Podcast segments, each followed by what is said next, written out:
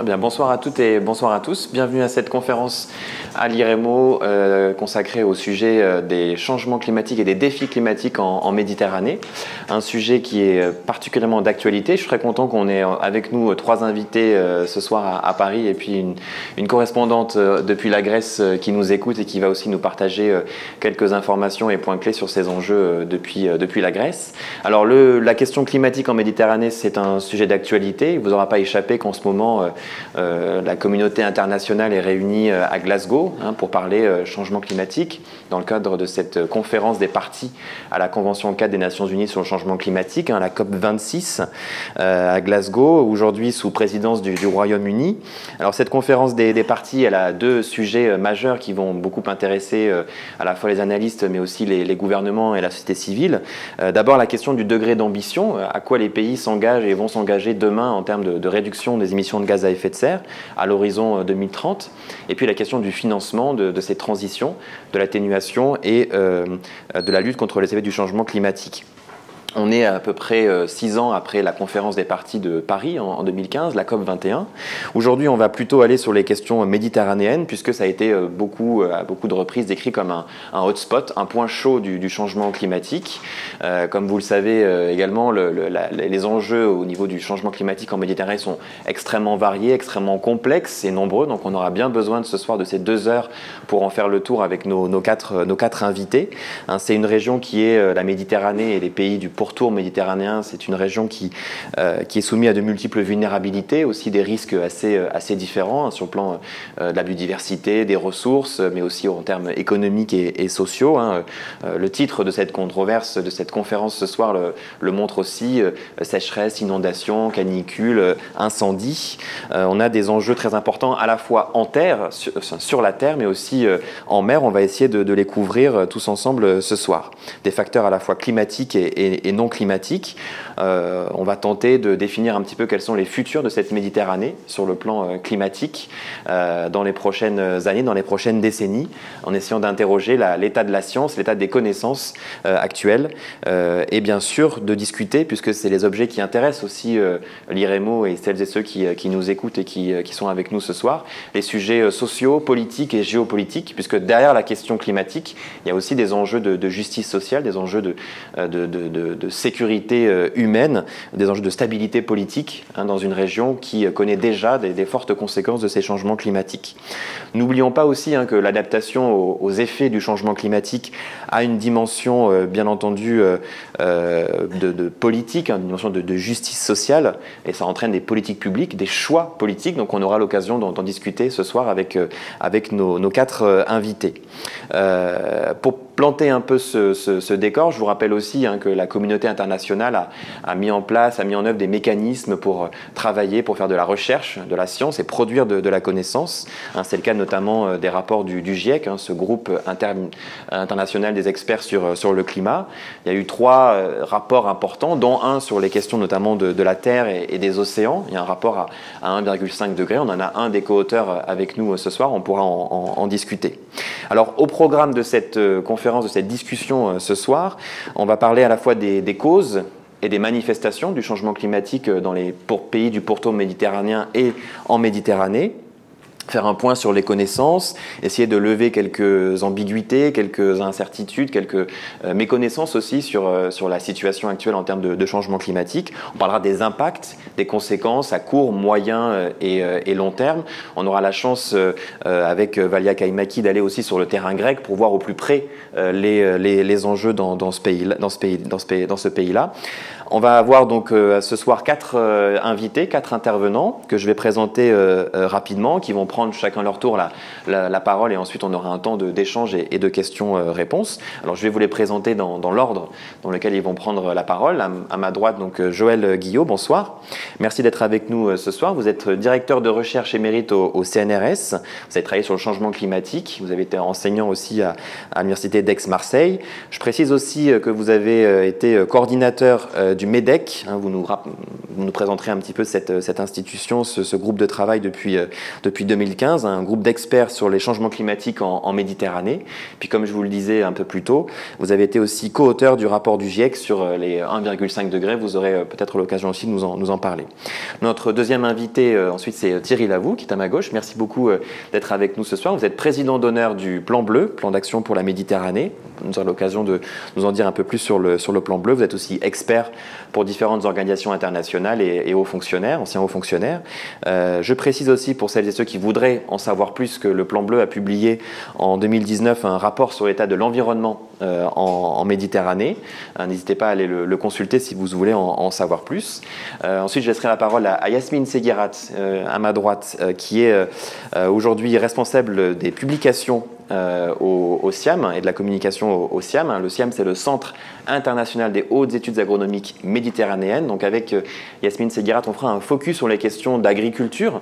Euh, bien sûr, pour produire, il faut des hommes, il faut des semences et il faut euh, du bétail, mais il faut aussi un, climat, des conditions météorologiques. Et donc on, on essaiera de couvrir cette question-là, l'enjeu des ressources et de la sécurité alimentaire. Je précise aussi, Yasmine, que vous êtes point focal du, du SIAM sur les projets d'inclusion des jeunes et d'autonomisation des femmes. Donc on pourra peut-être aussi voir un petit peu ces spécificités, notamment sur le rôle des, des femmes dans, la sécurité alimentaire et en lien avec le, changement euh, climatique. Et puis enfin, euh, à distance depuis euh, la Grèce, qui est avec nous, Valia Kainaki, bonsoir. Je crois que vous nous entendez bien, donc c'est parfait.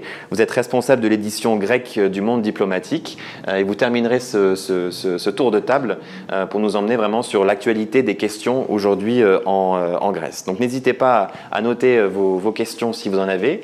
On les abordera dans la deuxième partie de cette conférence et je vais tout de suite laisser la parole à Joël Guillot pour son intervention. Je donne le micro. Merci beaucoup.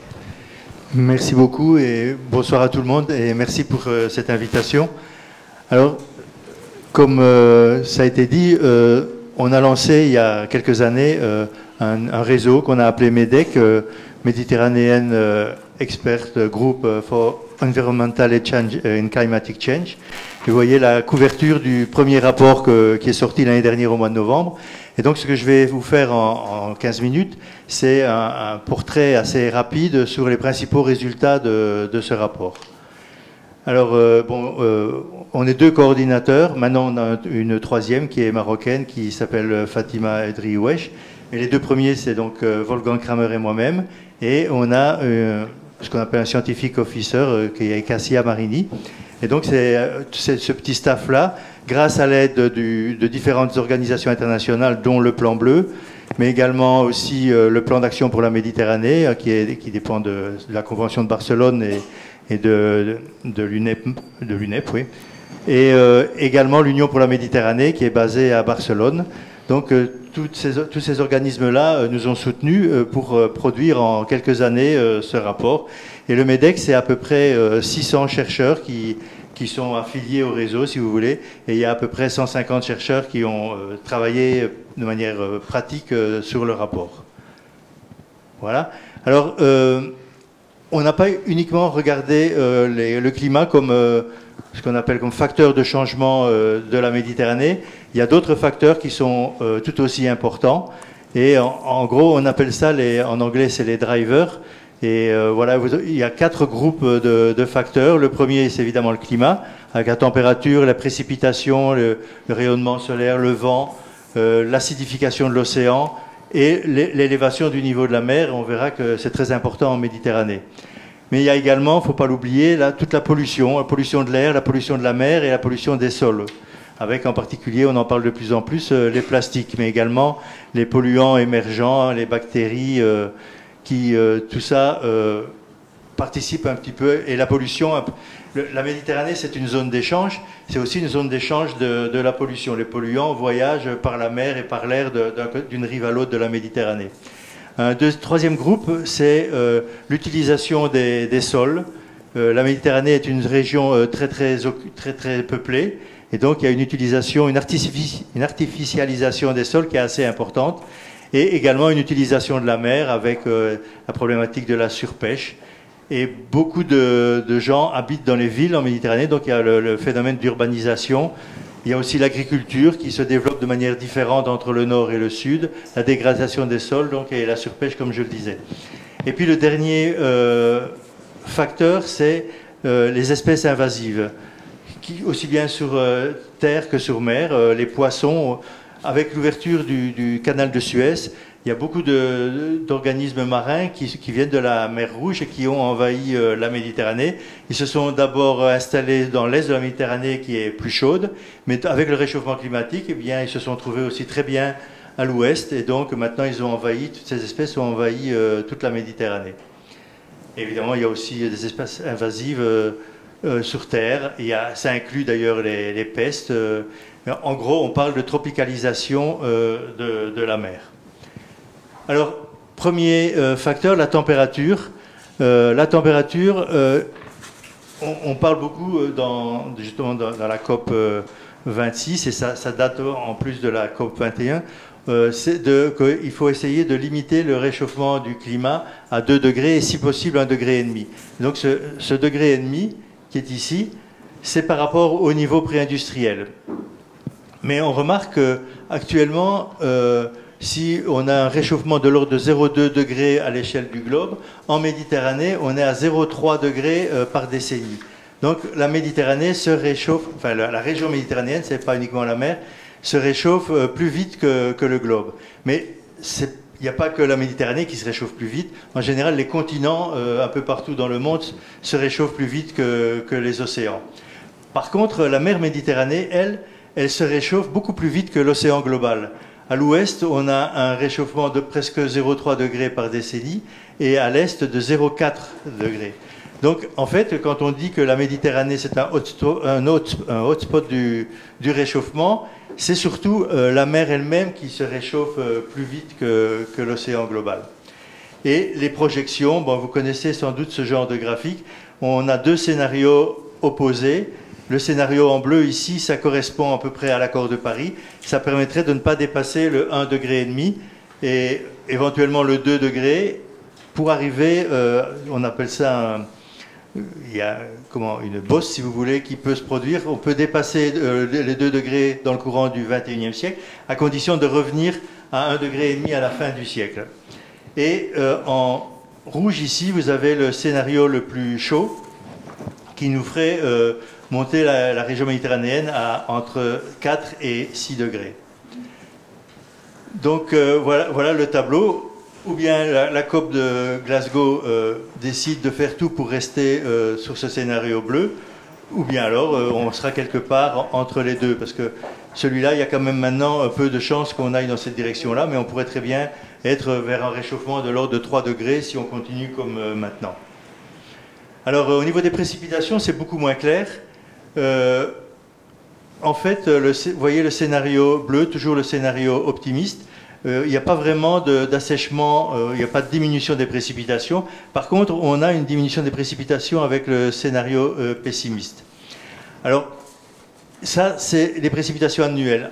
Et en Méditerranée, il y a une caractéristique importante, c'est que c'est l'été qui est la saison sèche. Eh bien, c'est l'été aussi qui va s'assécher le plus également. En, gros, euh, on ne voit pas forcément une diminution des précipitations en hiver, mais bien en été. Et donc, ça va avoir des conséquences très importantes pour tous les secteurs qui utilisent de l'eau euh, pendant justement l'été, comme l'agriculture ou, le tourisme également. En gros, on, prévoit qu'on pourrait avoir une diminution de 10 à 30 des précipitations euh, sur la Méditerranée. Alors, autre point, c'est l'augmentation du niveau de la mer.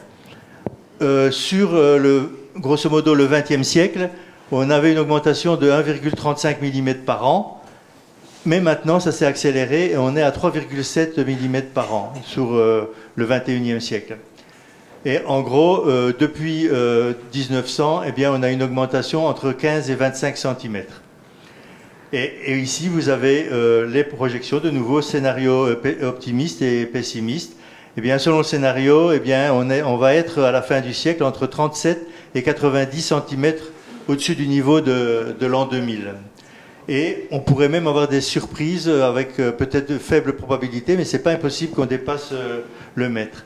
Le problème avec euh, la Méditerranée, c'est qu'il y a très peu de marées en Méditerranée et les gens ont pris l'habitude de construire tout près du niveau de l'eau. Et donc, euh, c'est des zones qui sont très vulnérables. Et, Venise en est un bon exemple. Hein. Alors, les risques sur l'eau et l'agriculture, je ne vais pas m'y étendre puisqu'on a une spécialiste ici. Mais en gros, c'est essentiellement lié au fait qu'on aura de moins en moins d'eau et donc la production, la rentabilité de la production agricole va diminuer. Il y a des diminutions de, recharge des, eaux souterraines, la qualité de l'eau aussi qui diminue. Et tout ça va créer des conflits entre les utilisateurs. Donc, comme je disais, l'agriculture et le tourisme, c'en est un exemple. Il y a dégradation des écosystèmes et aussi intrusion du sel euh, dans les nappes phréatiques, justement en partie à cause de, l'augmentation du niveau de la mer, mais également à cause de l'irrigation elle-même qui euh, rend les terres de plus en plus euh, salines. Et donc, on va avoir une augmentation de, la demande en eau de 4 à 18% uniquement à cause du réchauffement. Mais si on ajoute euh, l'évolution démographique de la Méditerranée, eh bien, ça va aller de 22 à 74% de demande en plus. pour les écosystèmes marins, c'est surtout la pêche qui, nous importe, c'est quand même une source euh, d'alimentation euh, pour beaucoup de, gens en région méditerranéenne. Eh bien, on a le stock de poissons qui diminue et qui, va continuer à diminuer. On a des impacts sur le, corail, sur les gorgones, sur tous les, mollusques, tous les, organismes à coquillage, à cause à la fois de l'acidification, qui, donc l'acide attique, euh, l'acide vient de la, c'est le, le, CO2 de l'atmosphère qui est emprisonné par euh, l'eau et ça provoque une acidification et ajouté, à, au réchauffement, eh bien, ça a des effets euh, sur tous ces organismes qui sont à base de calcaire. On a les espèces invasives, j'en ai parlé. On a aussi euh, une invasion de, plus en plus importante des méduses. Et en gros, on a perdu depuis 1950 41% des prédateurs marins, c'est-à-dire ceux qui sont au-dessus de la chaîne alimentaire. Et euh, avec, euh, pour chaque degré de réchauffement, eh bien, on a une diminution de l'oxygénation euh, de l'eau de l'ordre de 10%. Et la taille des poissons également a, diminué et continue à diminuer. Pour les écosystèmes terrestres, alors c'est essentiellement les incendies de forêt. il y a une aridification de plus en plus importante et une perte également des zones humides qui sont dégradées. C'est surtout euh, à cause de l'activité humaine directe, c'est pas pas à cause du, changement climatique, mais tout ça euh, pose problème sur le changement climatique parce que ces zones humides sont euh, assez intéressantes pour stocker du carbone. Et comme il y en a de moins en moins, eh bien le stockage de carbone sera de plus en plus difficile. Alors la santé, alors il y a la santé, il y a différentes sources de problèmes. Il y a les événements extrêmes, par exemple les inondations, les, sécheresses, euh, euh, les, canicules. Tout ça, euh, ça, ça provoque des maladies de différents types. Ça va aussi des maladies mentales également. Alors, il y a aussi les moustiques qui transportent certains vecteurs, les tiques également, et également les famines qui sont provoquées par euh, la diminution de, rentabilité de, l'agriculture. Et puis il ne faut pas oublier non plus les migrations et les conflits qui peuvent aussi avoir comme euh, origine euh, le changement climatique. Alors, la, façon de, lutter contre le changement climatique, c'est évidemment de passer aux énergies renouvelables. Mais la Méditerranée, c'est une région où euh, l'énergie fossile est encore à 76% de, l'utilisation des énergies. Et si on regarde les, émissions de, gaz à effet de serre de la région méditerranéenne, c'est à peu près 6% du global. Ça fait à peu près 6% de la population aussi, la région méditerranéenne. On ne peut pas dire que la région méditerranéenne émet plus de carbone par habitant que, que les autres euh, régions. Mais le fait que elle a une économie dans beaucoup de pays qui est basée sur l'énergie fossile. On voit qu'il y a en fait un déséquilibre entre le nord et le sud. Le nord a déjà entamé euh, une transition énergétique. Il y a une diminution de la population, il y a une désindustrialisation et une diversification du mix énergétique et également une amélioration de l'efficience euh, énergétique. Alors que dans l'est et le sud de la Méditerranée, il y a au contraire une augmentation de la population, il y a des besoins de développement qui appellent de plus en plus d'énergie et, donc euh, il y a un retard dans la transition énergétique. Voilà, eh j'ai terminé. Là, ici, vous avez juste quelques chiffres sur le rapport tel qu'il est sorti et vous pouvez, il est gratuit. Il y a à la fois le rapport complet qui fait 500 pages et qui est uniquement en anglais, et il y a un résumé pour les décideurs qui est en plusieurs langues, qui est en, français également, mais aussi en grec, en italien, en espagnol, etc. Donc euh, vous pouvez tous télécharger euh, sur le site, c'est facile à retenir, c'est www.medec.org. Voilà, je vous remercie pour votre attention. Merci. Merci beaucoup euh, Joël Guillaume pour d'avoir planté le, décor euh, assez, assez inquiétant. Je pense qu'on aura l'occasion peut-être d'approfondir certains éléments dans la phase de, discussion euh, juste, juste après les autres présentations. Moi, je retiens quand même des éléments qui sont assez euh, inquiétants, bien entendu, et je pense qu'on aura peut-être aussi, avec Thierry Lavoux du Plan Bleu, président d'honneur du Plan Bleu, l'occasion d'insister sur ces, sur ces éléments, parce que derrière une taille de poisson qui, qui diminue, derrière des sécheresses ou, ou, des canicules, on a des, des, hommes, on a des femmes, on a des systèmes économique. On a des enjeux qui sont très importants. Hein, vous avez mentionné à la fin cette question de la sécurité alimentaire, de la migration et des potentiels aussi euh, conflits sur, euh, sur les ressources. Euh, on va essayer de revenir là-dessus sur ces, sur ces différents éléments. et puis, n'oublions pas aussi que la région Méditerranée, c'est une région qui est très large. vous l'avez dit, entre nord et sud, on n'est pas sur les mêmes niveaux d'émissions et les mêmes transitions énergétique ou, ou environnementale, euh, et peut-être aussi en termes d'impact. Aujourd'hui, les émissions de nos parents ou de nos grands-parents ou les nôtres ont des, auront des conséquences peut-être plus au sud qu'au nord. Je pose pour l'instant la, question. Mais je laisse la, parole à, à, Thierry Lavou, donc, comme je vous le disais, c'est sur la droite pour, pour changer. Euh, on, va, on, va, on, va, mettre tout de suite le, votre PowerPoint pour que vous puissiez euh, y accéder. Et on vous remercie encore une fois d'être avec nous euh, ce matin. Je rappelle que vous êtes, enfin ce, soir, pardon. Je rappelle que vous êtes président d'honneur du, du, Plan Bleu. avant, de, avant de commencer vraiment, mais je, je m'occupe de Méditerranée depuis, depuis très longtemps, en fait, depuis 25-30 ans. Et j'ai toujours été un peu désarçonné par l'idée qu'on parlait de la Méditerranée pour moi, il y a des Méditerranées, euh, à la fois euh, euh, enfin, des contrastes très importants, à la fois économiques. Je rappellerai que le PIB des pays de l'Union européenne, donc la rive nord, c'est autour de 35 à 38 000 dollars par habitant. L'Égypte, c'est 6 000. Israël, c'est 35 000.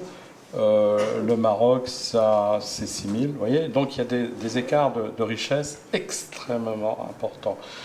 Et puis il y, a des, écarts de perception, il y a des écarts euh, dans, les, dans les, égalités, dans les inégalités sociales également. Euh, les pays de la rive nord étant beaucoup plus, comment dirais-je, j'allais dire à la page euh, des, des, normes d'acceptabilité euh, sociale, euh, ce qui n'est pas le cas de la rive sud et est.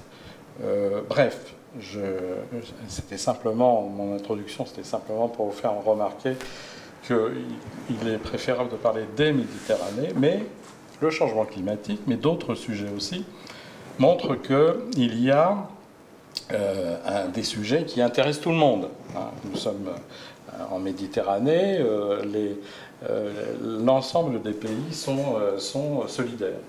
donc, de ce qu'a dit Joël Guillot, beaucoup de choses sont tout à fait. Enfin, ce qu'il a dit est évidemment très juste, très passionnant. Ce rapport du MEDEC a été remarquable. Il a, été, il a attiré l'attention de, beaucoup de, pays, de beaucoup de chercheurs. Et euh, en fait, euh, moi, je me suis intéressé peut-être plutôt aux répercussions euh, sur, sur les sociétés.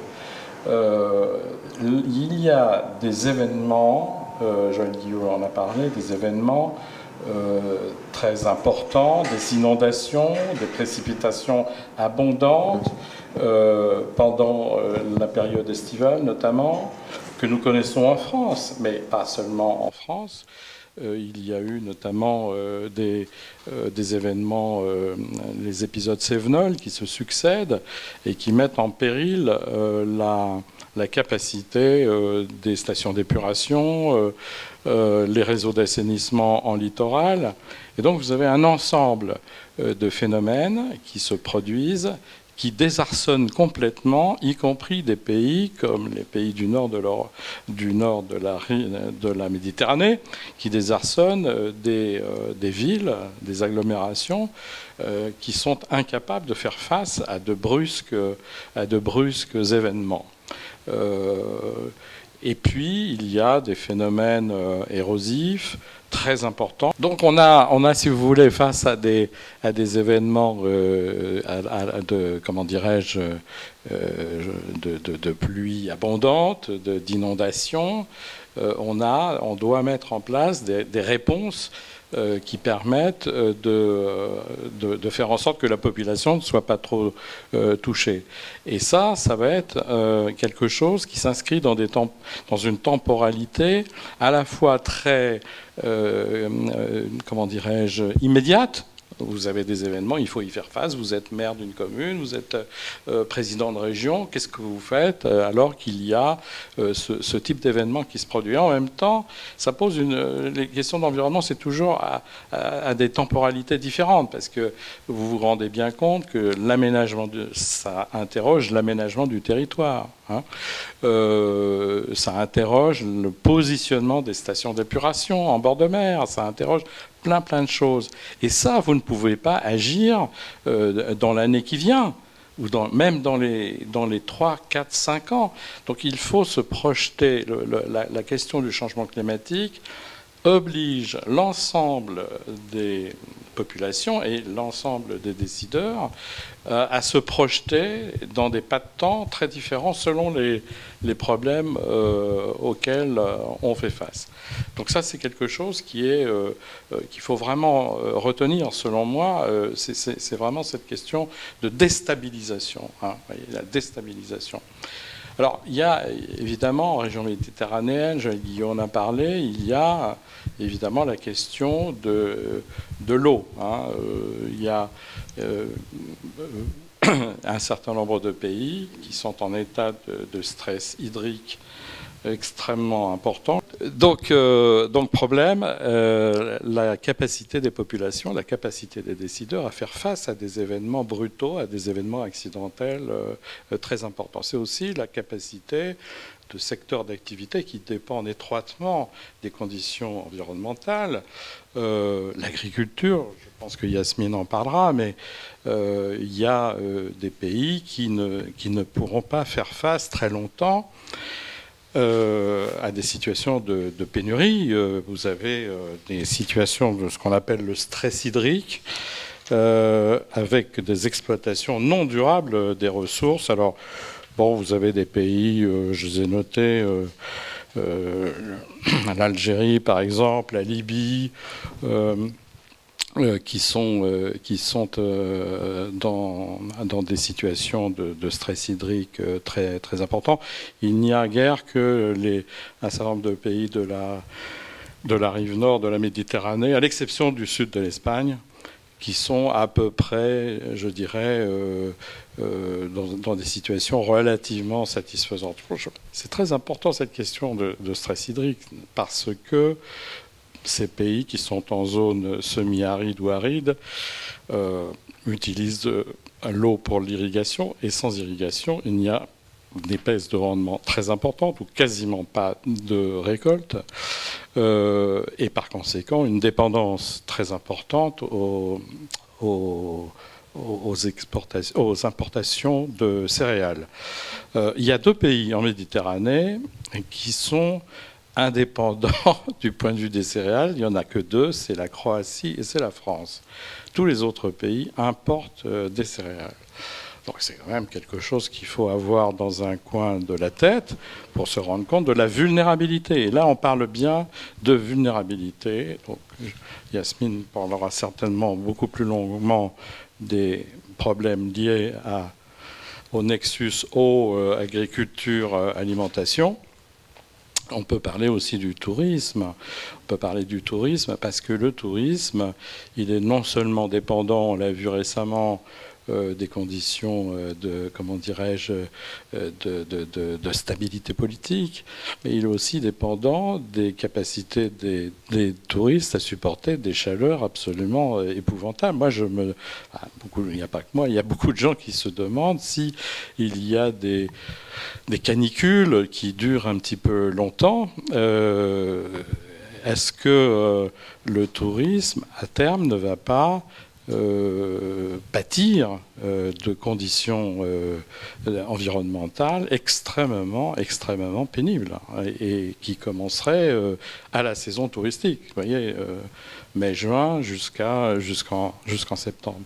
Donc ça pourrait être un facteur très important pour le tourisme, ah, pour les touristes de ne plus fréquenter la zone méditerranéenne, qui est une des zones les plus le plus fréquenté au monde. J'avais, j'avais une magnifique diapo qui vous, qui, euh, euh, voyez, 30% du tourisme mondial est en Méditerranée. 30%, hein, c'est, quand même très très important. Et 5, 5% 7% de la population mondiale. Euh, donc il y a ces phénomènes qui impactent euh, l'urbanisme, je vous en ai parlé à travers les réseaux d'assainissement, mais aussi à la disposition, à l'emplacement, à l'aménagement du territoire qui va être évidemment euh, très sévèrement impacté. Nous avons des pays qui euh, qui n'ont pas assuré la transition démographique. donc, vous voyez, la transition démographique, c'est euh, tous les pays qui sont à plus, de, à plus de 2, 2, 5, 3 enfants par, euh, par ménage, et donc euh, qui sont dans des phases où la croissance de la dynamique des populations est extrêmement extrêmement compliquée pour les capacités, les capacités de charge du milieu, à la fois sur l'eau, alors on y répond par euh, euh, le dessalement euh, de l'eau de mer. Hein.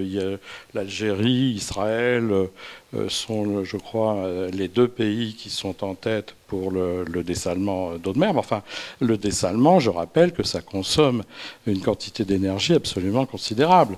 Donc, ça n'est pas non plus, ça n'est pas non plus quelque chose qui est innocent pour les questions environnementales. La, liste est longue des, problématiques, donc je vais, abréger, mais vous voyez ce que je, veux dire. On est en situation de vulnérabilité et on est en situation euh, de temporalité différente avec euh, des acteurs euh, qui ont du mal à se saisir des choses. On le voit avec la conférence, de, avec la conférence des partis actuellement à Glasgow, mais même au niveau, au niveau euh, d'un pays comme la France, où euh, vous avez une action euh, citoyenne hein, qui, a manifesté son mécontentement et le, Conseil d'État a condamné, a condamné le gouvernement français. Enfin, l'État, c'est aussi le Conseil d'État. C'est un peu bizarre. Mais le Conseil d'État a jugé que la plainte d'associations environnementales était fondée, était recevable, et donc a condamné l'État français pour inaction. Euh, enfin, pour une action insuffisante au regard des problématiques posées par le changement, euh, le, changement climatique. Donc on a un système, de, un système d'acteurs, si vous voulez, qui est très très complexe et qui est complexe dans des pays entre guillemets démocratiques, enfin les nôtres en tout cas, euh, et qui sont encore plus compliquées dans des pays où la société civile n'est pas conviée. Euh, elle n'a pas le droit de s'exprimer. Il n'y a pas de presse libre. Il n'y a pas de possibilité de mettre les choses sur le tapis, de débattre et de construire un avenir euh, commun, puisque là, on parle de changement climatique, on se projette sur 50 ans, 100 ans. Joël Guillot parlait tout à l'heure de, qu'est-ce qui va se passer, l'élévation du niveau de la mer en 2100. Donc on est bien dans un... Euh, on, se projette dans 80 ans, voyez et en même temps, on est, donc toutes les, toutes les décisions que nous prenons aujourd'hui sont fondamentales pour euh, l'avenir. Et moi, j'en retiendrai une particulièrement, c'est la question de l'aménagement du territoire. Où se trouvent les populations? Elles se trouvent dans des zones vulnérables. Et on ne peut pas concevoir à la fois un aménagement du territoire qui soit compatible avec euh, la question sociale. Il faut trouver des logements, il faut que les, gens puissent se loger, c'est évident. Hein. bon. Mais quand vous avez une population, quand vous avez des pays qui ne sont pas en, transition démographique, euh, la question du logement, elle, elle, impacte manifestement euh, les zones agricoles. Les zones agricoles, elles sont artificialisées et on ne reviendra pas en arrière. Et donc on se condamne à la fois le régime des eaux, euh, la, nature des sols, euh, la richesse de, ces sols qui est condamnée. C'est un patrimoine invraisemblable. Donc vous avez, c'est très très très très compliqué. Donc les gens qui disent Yaka Faucon hein, dans la question du changement climatique, je, pense qu'il faut, il faut vraiment les oublier. C'est quelque chose de. Il faut oublier le manichéisme, il faut vraiment réfléchir, et ça appelle euh, une ouverture, me semble-t-il, une ouverture démocratique, une participation la plus large possible sur des faits scientifiques. Et ce qu'a fait euh, euh, le MEDEC hein, avec le plan bleu, le rapport que nous avons sorti, dont parlait Mathieu, il, aide, il aide à prendre des décisions. Hein. Il y a des faits, il y a des diagnostics. C'est comme quand vous allez chez le médecin, où il vous fait faire une analyse de sang, et ensuite il dit bah, vous allez vous soigner parce que ça va pas très fort. Eh ben c'est un peu pareil en matière d'environnement. Il faut prendre des, remèdes, mais ces remèdes ne sont pas acceptés par tout le monde. Hein. Vous avez bien remarqué. Bon, je, vais arrêter là. Euh.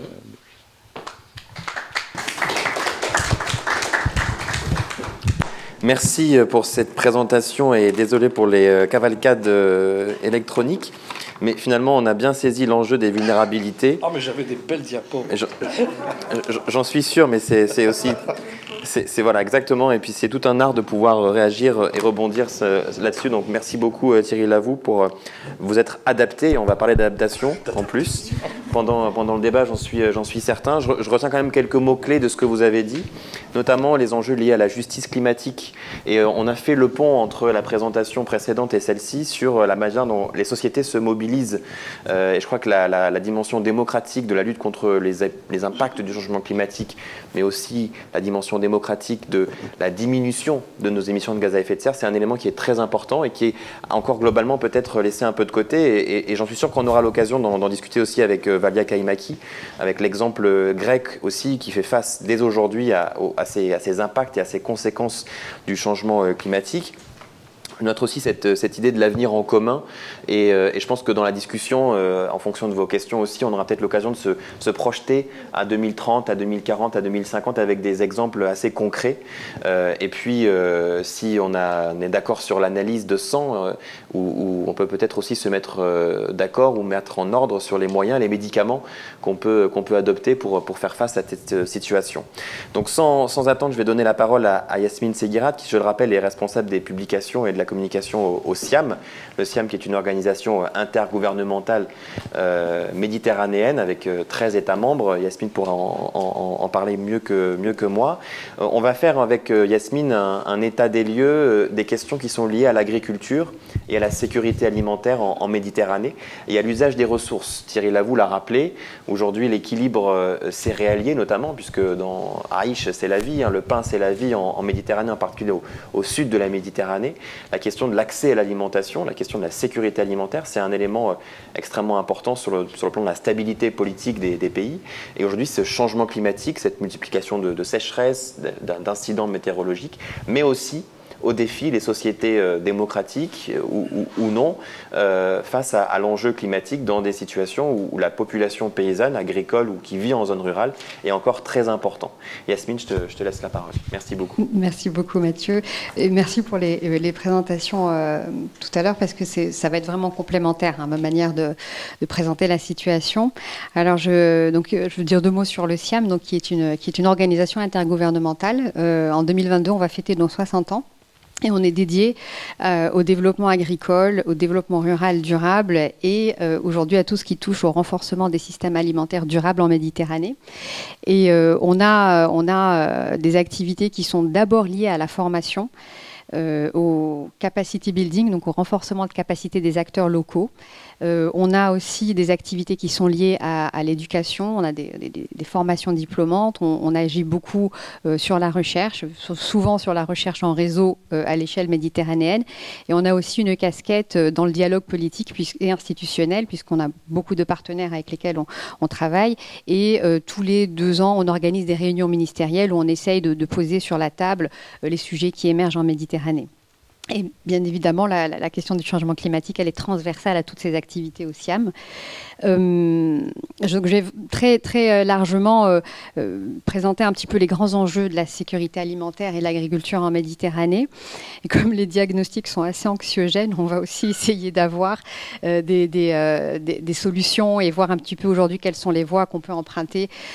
puisque rien n'est encore perdu et, que les, choses peuvent encore être sauvées si on s'y met maintenant. Donc, euh, très rapidement, donc sur l'agriculture, elle est, euh, bon, il faut savoir déjà, l'agriculture, c'est le secteur le, plus climato-dépendant.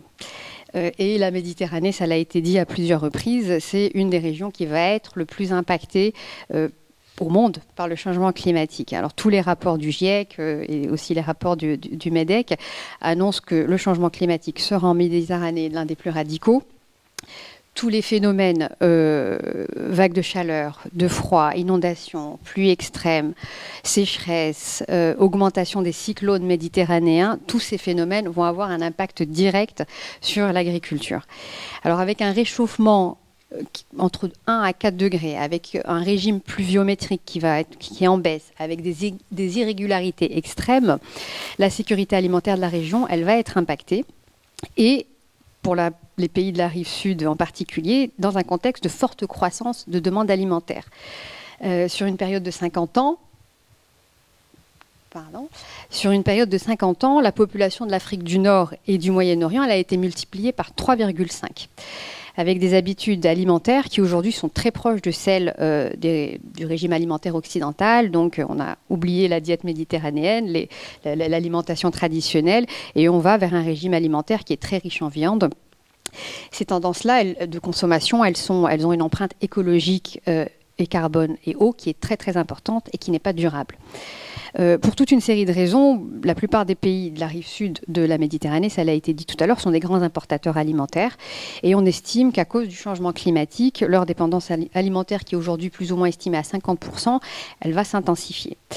Euh, si la plupart des pays, en dépit de cette dépendance aux importations, euh, en dépit aussi de leur vulnérabilité face aux, perturbations du marché alimentaire et des marchés mondiaux, elles peuvent, ces, pays peuvent résister un temps euh, à des chocs. Ça a été le cas par exemple pendant la crise du Covid. Mais on pense qu'avec une aggravation euh, de la récession économique, en particulier avec euh, ce qui va arriver sur la période post-Covid, une période prolongée des perturbations sur la chaîne d'approvisionnement mondiale ou locale, et bien sûr avec les effets du changement climatique, la disponibilité et l'accès et la production de l'alimentation va être perturbée.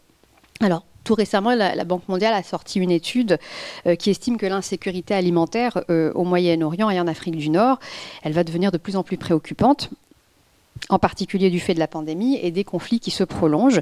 Et la faim va commencer à prendre de plus en plus d'ampleur. En 2020, alors que la région MENA, donc qui est le, Moyen-Orient, Afrique du Nord, euh, compte seulement pour 6% de la population mondiale, elle comprend aujourd'hui 20% de la population mondiale qui est en, situation d'insécurité alimentaire. Dans ce pourcentage, bien sûr, il y a la situation de l'Irak, de la Syrie, du Liban. Euh, mais il apparaît aussi dans cette étude que, à terme, le Maghreb et l'Égypte sont aussi menacés. Et la pandémie, par exemple, a aggravé la situation de pauvreté. On pense qu'il y aura 16 millions de personnes supplémentaires qui vont basculer dans l'extrême pauvreté, ce qui, bien sûr, aura, un impact sur, euh, la sécurité alimentaire. Euh, du côté des pays européens, toutes les projections sur le changement climatique et l'agriculture, ne sont pas aussi graves, mais à cause des changements climatiques, on prévoit que, bien sûr, les périodes sèches euh, et le stress hydrique toucheront de plus en plus les régions du sud de l'Espagne et de l'Italie. Ça va entraîner localement une baisse du rendement, ça l'a été dit plusieurs fois. Par exemple, la floraison précoce ou même l'insuffisance de la période de, temps froid qui est vraiment nécessaire pour, euh, les, arbres fruitiers, pour les vignes, aura un impact euh, aussi sur, le rendement. Euh, pour les légumes, par exemple, comme les tomates, la disponibilité réduite de l'eau, ce sera le principal facteur limitant le rendement. Alors l'eau, ça me fait ma transition. Euh, l'agriculture, c'est le plus gros utilisateur d'eau. Euh, quand on parle d'agriculture, ça revient à parler d'eau. En moyenne, euh, dans le monde, 70% de l'eau douce est, utilisée pour l'agriculture. au Moyen-Orient, en Afrique du Nord, on est sur 85% contre à peu, à peu près 35% en Europe. Et ça l'a été dit aussi, les exigences en matière d'irrigation, elles vont augmenter du fait de la croissance démographique et de la hausse de la demande ces exigences, elles vont être de plus en plus difficiles à être réalisées, euh, puisque le changement climatique, il va provoquer aussi une hausse de l'évapotranspiration, il va provoquer une baisse des précipitations, et euh, ça a été dit dans, les, rapports, la région méditerranéenne devrait connaître une diminution sensible de la disponibilité en eau. On est entre 2 et 15 de, de baisse de disponibilité en eau douce pour une hausse de 2 degrés. Et c'est une des c'est une des baisses les plus importantes euh, au monde.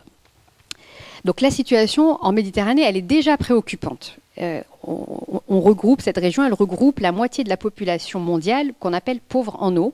Donc c'est toute la population qui vit avec moins de 1000 mètres cubes euh, par habitant et par an. Et on estime avec le changement climatique que cette partie de population qui est pauvre en eau va représenter plus de 250 millions de personnes dans les 20 prochaines années. Au Maghreb, euh, les zones qui étaient autrefois semi-arides sont aujourd'hui arides. Le déficit pluviométrique, couplé avec la surexploitation des nappes phréatiques, et toujours en destination de l'agriculture, va plonger ces pays dans un, stress hydrique, plonge ces pays dans un stress hydrique. Euh, ces problèmes d'eau, ils, génèrent aujourd'hui des tensions très très fortes. À cause du manque d'accès à l'eau potable, il y a eu des mouvements de protestation euh, ces dernières années en Algérie, en Tunisie, au Maroc. Euh, et ces tensions, elles ont souvent aussi opposé des petits paysans aux, grands exploitants agricoles qui, captent une bonne partie de cette eau pour l'irrigation. Aujourd'hui, plusieurs bassins hydrauliques qui recueillent ces eaux de ruissellement sont aujourd'hui en déficit structurel dans, ces pays.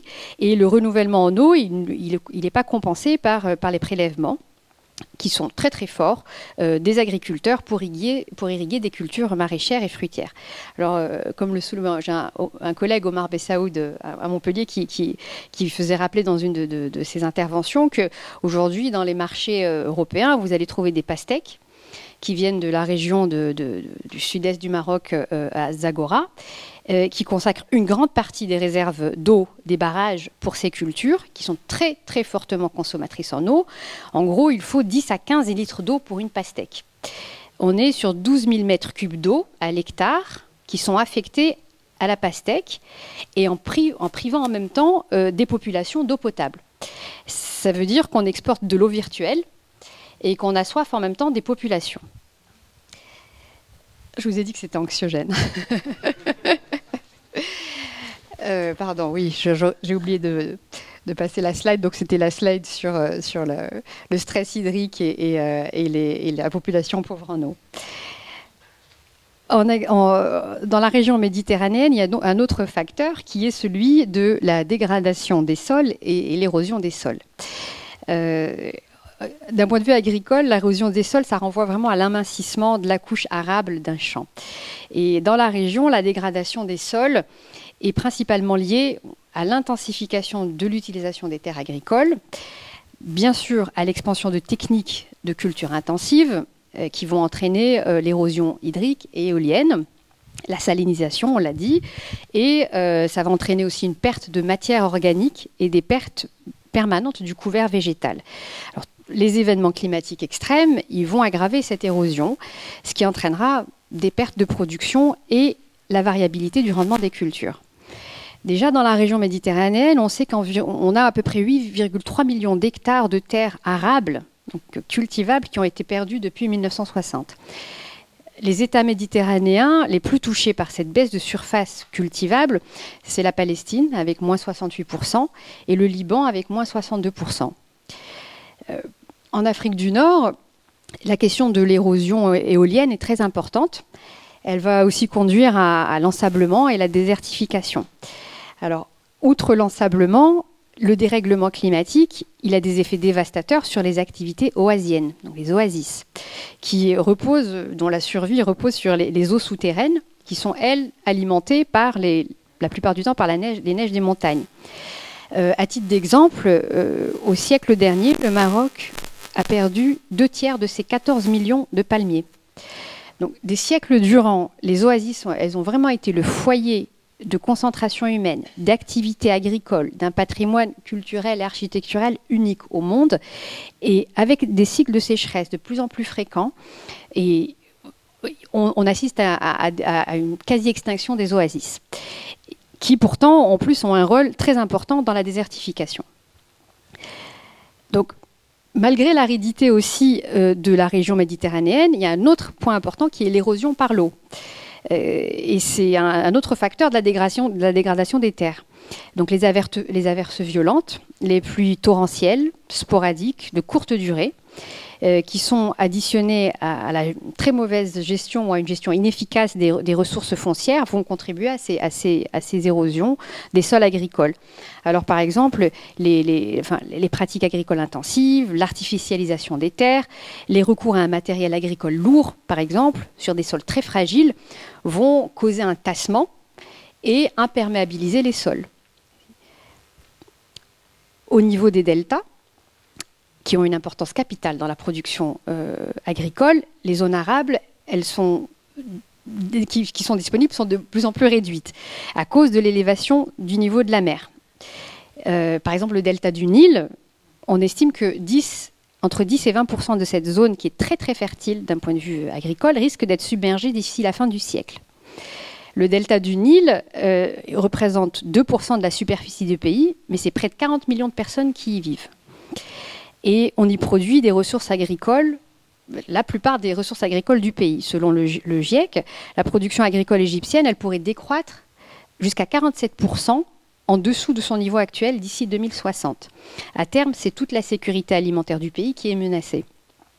Alors on essaye aujourd'hui en Égypte d'avoir des barrières euh, faites à partir de blocs de béton euh, devant Alexandrie ou d'autres zones côtières euh, des zones du delta. elles ont pour but de freiner l'avancée de la mer dans les terres et on essaye aussi d'adapter les, cultures. On essaye de revoir la carte des cultures. On va essayer de remplacer les cultures de riz qui sont très consommatrices et très gourmandes en eau par des cultures qui le sont moins, comme des fruits, des légumes ou même du coton. Mais il y a dans cette, dans cette manière de repenser les cartes euh, des cultures aussi des, équations assez complexes, puisque par exemple, quand on, euh, les cultures risicoles, elles retiennent une partie du sel. Et euh, les supprimer, ça pose un autre problème. Ça, permet, ça aggrave la salinisation des terres. Euh, je vais aller très. Euh, je suis dans les temps où ça va. bon, oh, oh, l'agriculture, bon, c'est, oh, je vais aussi aborder la, question du changement climatique sur la pêche et l'aquaculture. Donc, depuis des millénaires, la pêche en Méditerranée, c'est vraiment une activité importante. Mais aujourd'hui, ce qui menace principalement la, pêche, c'est la surexploitation des espèces. 90% des stocks sont en, état de surpêche aujourd'hui en, Méditerranée. Et aujourd'hui, c'est assez difficile de démêler ce qui est dû au changement climatique, à la pêche ou même à la pollution. Mais dans, dans tous les cas, toutes les ressources en Méditerranée sont extrêmement dégradées et l'état des stocks de poissons il baisse fortement. Euh, si rien n'est fait, en considérant les niveaux de pêche entre 91 et 2010, les scénarios les plus pessimistes projettent que plus de 20% des poissons et invertébrés exploités actuellement dans l'est de la Méditerranée vont disparaître de la région euh, d'ici 2060. Euh, il y a un autre phénomène assez intéressant, bon, ça, a été, ça a été dit, c'est que la hausse de température de l'eau, elle va favoriser l'arrivée de nouvelles espèces. Euh, le, rapport il y a un rapport de, WWS en juin dernier qui, estimait qu'il euh, y avait à peu près plus de 1000 espèces exotiques qui avaient été recensées, et dont 126 poissons qui, ont réussi à se frayer un passage en empruntant le canal de Suez. Et comme l'eau de la mer Méditerranée se réchauffe 20% plus vite que la moyenne mondiale, elle, offre vraiment un, accueil pour ces, poissons exotiques qui, ont qui vont arriver avec une et vont avoir un vrai impact sur la biodiversité. On a vu par exemple proliférer le poisson lapin qui se nourrit euh, d'algues et qui va détruire sur son passage des habitats, euh, des espèces endémiques. Euh, sur les littoraux turcs et grecs, les chercheurs ont observé une réduction de 60% à 65% des algues que consomme ce poisson. En Tunisie, alors ça pour au SIAM, on a beaucoup travaillé sur ça. Il y a, l'apparition du crabe bleu. C'est un crabe qui, qui, est, qui est censé vivre dans l'océan Indien, le Pacifique et la mer Rouge et qui se retrouve euh, dans le sud-est euh, au golfe de Gabès en Tunisie. Et alors les pêcheurs l'ont surnommé le crabe Daesh en en raison de sa voracité. Il, ne laisse rien passer. Et alors pendant, pendant les premières années, les pêcheurs étaient, les pêcheurs étaient complètement désemparés puisque ce, poisson s'attaquait aux sèches, aux chevrettes, aux poissons fins. Et petit à petit, le, enfin, il, y a une, une, prise de conscience que ça pouvait être aussi un intérêt euh, économique. Et en 2017, le pays a lancé un plan national pour venir en aide aux pêcheurs, euh, d'abord pour les former sur les nouvelles techniques de pêche pour pouvoir pêcher ce crabe et pour pouvoir valoriser ce crabe euh, et le commercialiser. Aujourd'hui, ça ouvre des voies et même pour le poisson, euh, euh, lapin, donc toutes les espèces invasives comestibles bien sûr, les pêcheurs ils ont, un rôle important à jouer et dans l'adaptation et, ça peut aussi permettre de créer des nouveaux emplois et des nouvelles tendances de consommation. Alors, euh, quelle voie emprunter pour l'agriculture et pour la pêche? On voit bien ici comment tout est connecté. Euh, le nexus eau, alimentation, écosystème, il est essentiel à prendre en compte euh, dans l'élaboration des politiques agricoles et de développement rural face au changement climatique. Cette approche, elle est nécessaire, bien sûr, pour tenir compte de l'ensemble des forces motrices, des pressions, des actions et des acteurs plutôt que de les considérer comme des facteurs spécifiques et, isolés. Il faut bien sûr agir sur les causes et adopter des stratégies d'adaptation. On le sait, l'agriculture est en grande partie responsable des émissions de gaz à effet de serre. Elle produit du protoxyde d'azote, qui a un pouvoir de réchauffement qui est 300 fois supérieur à celui du dioxyde de carbone. Ce protoxyde d'azote, il est directement lié à l'utilisation des engrais. L'agriculture, elle, produit, aussi du dioxyde de carbone. Il provient euh, en partie des énergies qui sont utilisées pour les machines agricoles, les énergies fossiles. Et il y a aussi l'élevage qui va produire du méthane. Alors une série de mesures peut permettre de réduire ces émissions de gaz à effet de serre elles correspondent surtout à des ajustements techniques, par exemple une, utilisation plus raisonnée euh, des fertilisants, euh, avoir faire des efforts en termes d'économie d'énergie, par exemple une meilleure isolation des serres ou des bâtiments d'élevage, où il y a aussi toute, cette possibilité d'exploiter, euh, le, produire du biogaz à partir de l'élevage. Il y a aussi un, point très important, c'est que les sols, ils peuvent être des alliés contre le changement climatique. La matière organique enfouie dans le sol, partout dans le monde, elle stocke entre 1500 et 2400 milliards de tonnes de carbone. C'est 2 à 3 fois plus que dans l'atmosphère. Donc en prélevant du CO2 de l'air via la photosynthèse, euh, une plante, elle va absorber du carbone. Lorsqu'elle perd ses feuilles, ses fleurs ou ses fruits, ou lorsqu'elle meurt, elle va se décomposer et elle va restituer ce carbone sous forme de matière organique qui va être enfouie de plus en plus profondément dans le sol au fil du temps. Donc l'enjeu aujourd'hui pour l'agriculture, c'est de contribuer à gérer durablement ces sols et de pouvoir contribuer à capter et à stocker ce carbone dans les sols. Alors comment on s'y prend? Euh, Des mesures, elles doivent être bien sûr prises pour réduire la déforestation, pour encourager les pratiques agroécologiques, qui augmente la quantité de matière, organique dans les sols. Il ne faut pas laisser les sols à nu pour limiter les pertes de carbone. Euh, plus on couvre les sols, plus les sols sont riches en matière organique. Il faut nourrir les sols de fumier, de compost. Il faut restaurer les cultures, les pâturages. Il faut restaurer les forêts qu'on dégrade et planter des arbres et des légumineuses, par exemple, parce qu'elles ont la capacité à fixer en plus l'azote dans le sol. Euh, pour limiter la vulnérabilité de l'agriculture au changement climatique, il y a aussi plusieurs voies d'adaptation qui peuvent être envisagées. Il y a une voie, nous on travaille beaucoup en tant que dans, la recherche et, avec nos, jeunes chercheurs et doctorants, il y a tout le volet de la recherche génétique. Elle consiste à trouver des stratégies d'évitement ou de tolérance, euh, éviter que, par exemple, les stades les plus sensibles d'une culture ne tombent en même temps que les conditions météorologiques les plus défavorables, ou encore essayer d'introduire euh, des, grains de variétés plus précoces euh, qui pourront se développer dans des conditions plus tempérées. Il y a aussi des stratégies qui visent à limiter la sensibilité des plantes aux conditions défavorables. On va travailler sur l'amélioration à l'accès des ressources. Par exemple, favoriser euh, un système de racines plus profond qui va être capable de capter de l'eau euh, en grande quantité ou alors diminuer par exemple les pertes d'eau euh, en limitant la surface des feuilles d'une plante. ce qui va réduire l'évaporation. Toutes ces approches, elles font appel à la variabilité génétique naturelle des espèces cultivées et euh, aux ressources génétiques qu'on conserve dans des collections. Et ces évolutions, aujourd'hui, elles sont possibles grâce aux biotechnologies. De manière générale, ce qu'il faudra avoir en tête, c'est que l'accentuation de tous ces aléas climatiques, elle nécessitera, de revoir le calendrier traditionnel et habituel des cycles de culture et de s'adapter pour éviter euh, au mieux les événements extrêmes pendant les périodes de croissance. Je, fais. Euh, bon.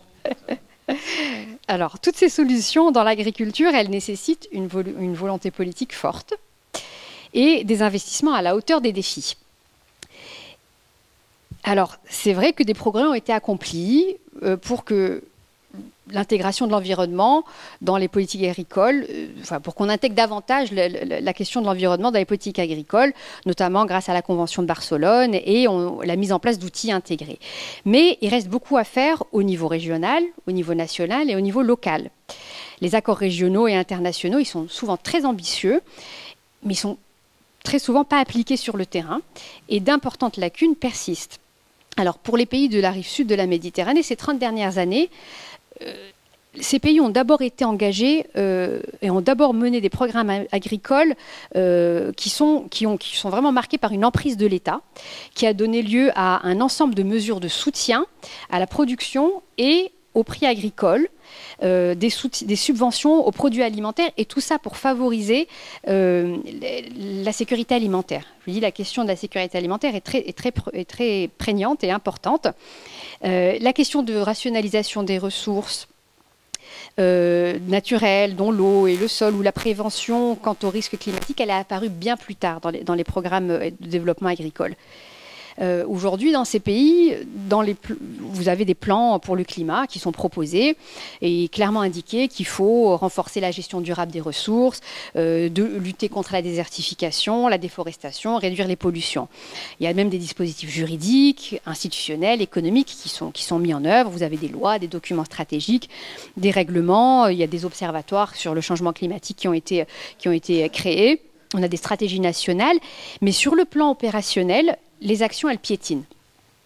Et une raison à ces piétinements, c'est qu'on passe souvent aussi à côté d'une majorité de petits agriculteurs et de paysans euh, qui passent complètement à travers euh, les mailles des programmes ou qui n'ont pas euh, accès à certaines innovations, à certains financements pour pouvoir verdir leur, agriculture. les limites, elles se trouvent aussi dans la siloisation des politiques. Donc on travaille en silo, on adopte des approches sectorielles il y a un manque aussi de ressources financières et un manque d'expertise et de compétences localement. Euh, aujourd'hui, les fonds verts existent. Euh, on, peut, bénéficier de dispositifs, mais souvent, la compétence localement n'existe pas pour pouvoir euh, candidater et pour pouvoir bénéficier de, ces fonds et de ces dispositifs.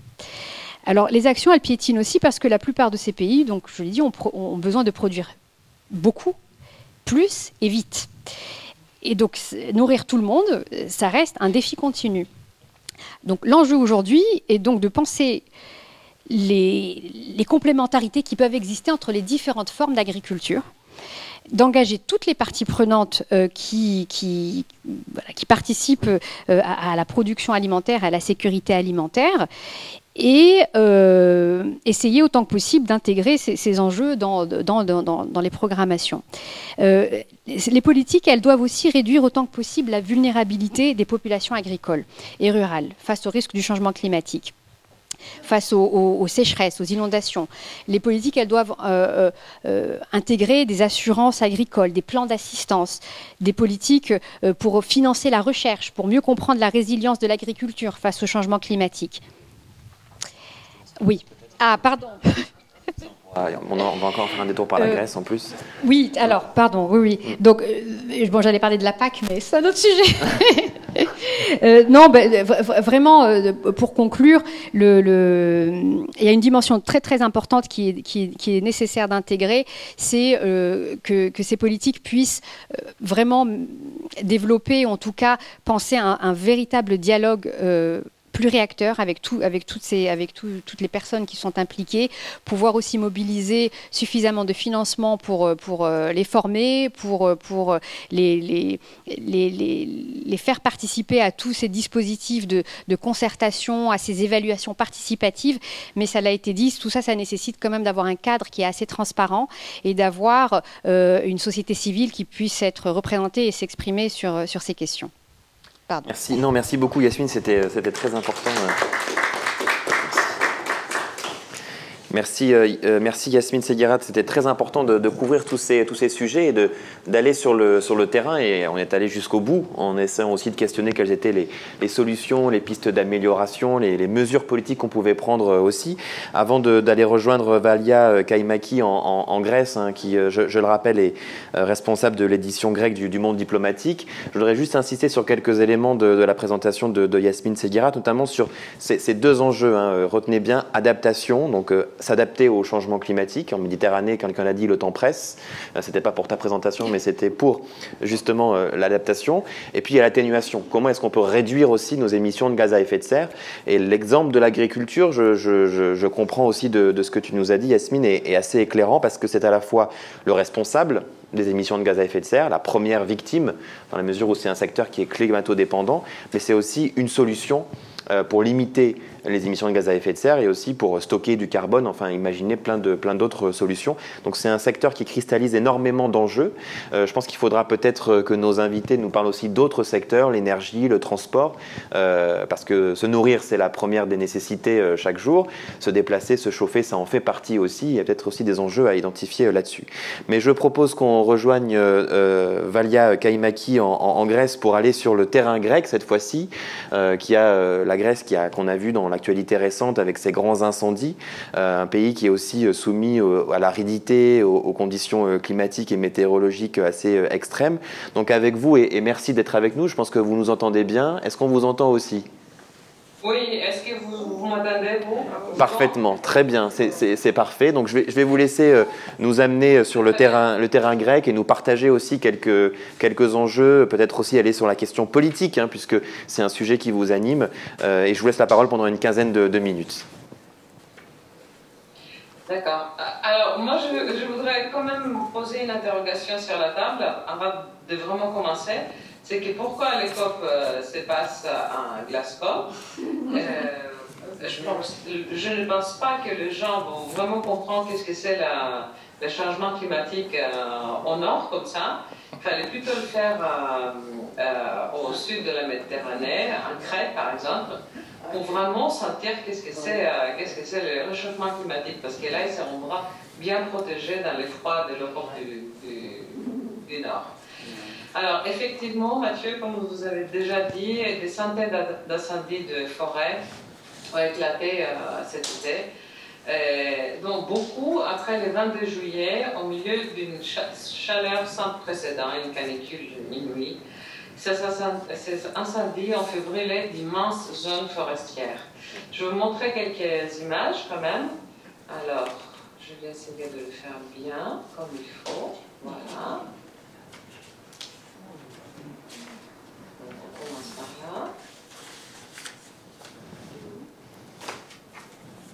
Voilà, c'est parfait. Vous m'attendez toujours? Oui, très bien. Alors, c'est très bien. Alors, ici, on voit le, le, fait forestier. Je voulais insister sur le, sur le fait de, de lever du Nord qu'on va, va retrouver plus tard, mais je voudrais bien aussi dire un mot avant sur la solidarité européenne, sur les questions d'incendie, où euh, vous voyez, c'est le Chypre, euh, c'est la France notamment qui a, envoyé quatre modules, de, de, pompiers en fait et, euh, trois canadaires, tout euh, à Elvia qui est Lebet. Donc euh, il y a plusieurs, pays qui nous ont offert. Ça c'est justement un, des moments de, plus crucial de cet été au mois d'août. Alors ici on voit une photo aérienne de la fumée qui partait à l'atmosphère au mois d'août. Les pompiers ont enregistré 428 incendies forestiers qui se sont produits en Attique, au nord de l'UB, à Ilia, à Messenie, à Mani, à Akai, à Grevena, à Salamina, à Fokida, à Rhodes, à Evros et à Zakynthos. Ça veut dire du nord au sud et de l'ouest à, à l'est. Alors, euh, en Attique, euh, l'incendie euh, s'est déclaré au pied du mont Parmital. Je ne sais pas si vous pouvez euh, voir mon. On voit bien votre flèche, oui, oui, oui. Bouger sur l'écran, d'accord. Alors, c'était par là et, et c'est propagé vers Varibobi, qui est vers le haut, et Tatoi, qui est cette région ici. Alors, à Tatoi, plus particulièrement, se trouvait le palais d'un de l'ex-monarchie en Grèce, euh, à le départ, le monarque a réussi à exporter clandestinement une partie des trésors appartenant à l'ex-royaume, qui a été, ça c'est un fait historique que je voudrais partager avec vous, qui a été transformé en démocratie par un référendum organisé par la dictature de colonel quelques mois seulement avant, la chute du régime. Mais à Tatoi, là-bas alors, il restait encore plusieurs pièces remplies d'œuvres d'art et d'autres euh, objets précieux comme des antiquités, des meubles, des livres, des magazines, des bouteilles de vin, plein de choses. Euh, pendant, l'incendie, un conteneur a brûlé, et même si le ministère de la Culture nie l'existence des artefacts euh, là-dedans, l'opposition insiste sur le contraire. Alors, comme je disais tout à l'heure, le plus grand problème, c'est de présenter à UB, au nord, où le feu parti de la montagne est arrivé jusqu'à la mer de deux côtés, comme vous pouvez voir. Une catastrophe énorme. En tout, pendant quelques semaines, environ 160 000 hectares furent ravagés et trois personnes ont trouvé la mort. Bilan lourd, mais pas aussi lourd qu'en été 2018, quand un incendie en, moindre ampleur en région d'Attique a provoqué 102 morts. Les incendies pourraient avoir sérieusement impacté aussi certaines espèces animales. Euh, L'ONG WWF, que tout le monde connaît, parle de catastrophes majeures. Le fait de forêts récents a frappé des écosystèmes vitaux et d'innombrables animaux sauvages et domestiques. En tout, on estime, on ne sait pas encore, que 10 millions d'animaux ont brûlé. Alors, euh, ça, que je m'enlève. Voilà, c'est bien. Alors, j'aimerais bien ici vous montrer des images que je préparais cet après-midi à partir de photographies d'un grand photoreporter grec qui s'appelle Marios Lolos, qui est d'ailleurs, je vous conseille de le suivre sur les médias sociaux, sur Facebook ou Twitter, si vous voulez être vraiment informé de ce qui se passe en Grèce à tout moment. il est quelqu'un qui est à la, première ligne des événements. Alors, si on pourrait voir le film, ça sera bien. Oui, on le met.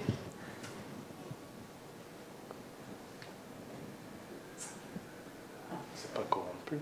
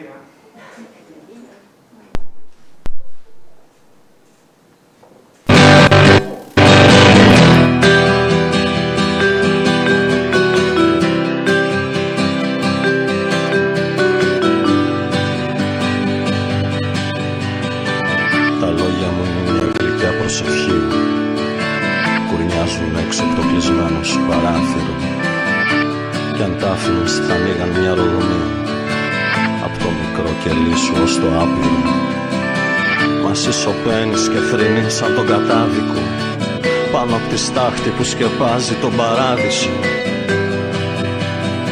Πάνω απ' τη στάχτη Βάλε φωτιά σ' ό,τι σε καίει, σ' ό,τι σου τρώει την ψυχή. Έξω οι δρόμοι αναπνέουν, διψασμένοι ανοιχτοί Είναι η αγάπη ένα ταξίδι από γιορτή σε γιορτή. Ζήσε μαζί μου στον αέρα, στη φωτιά, στη βροχή. Μας περιμένουν άδειες μέρες, ραγισμένοι ουρανοί. Είναι η αγάπη ένα ταξίδι από πληγή σε πληγή. Βάλε φωτιά σ' ό,τι σε καίει, σ' ό,τι σου τρώει την ψυχή. Έξω οι δρόμοι αναπνέουν, διψασμένοι ανοιχτοί Είναι η αγάπη ένα ταξίδι από γιορτή σε γιορτή. Ζήσε μαζί μου στον αέρα, στη φωτιά, στη βροχή. Μας περιμένουν άδειες μέρες, τραγισμένοι ουρανοί. Είναι η αγάπη ένα ταξίδι από πληγή σε πληγή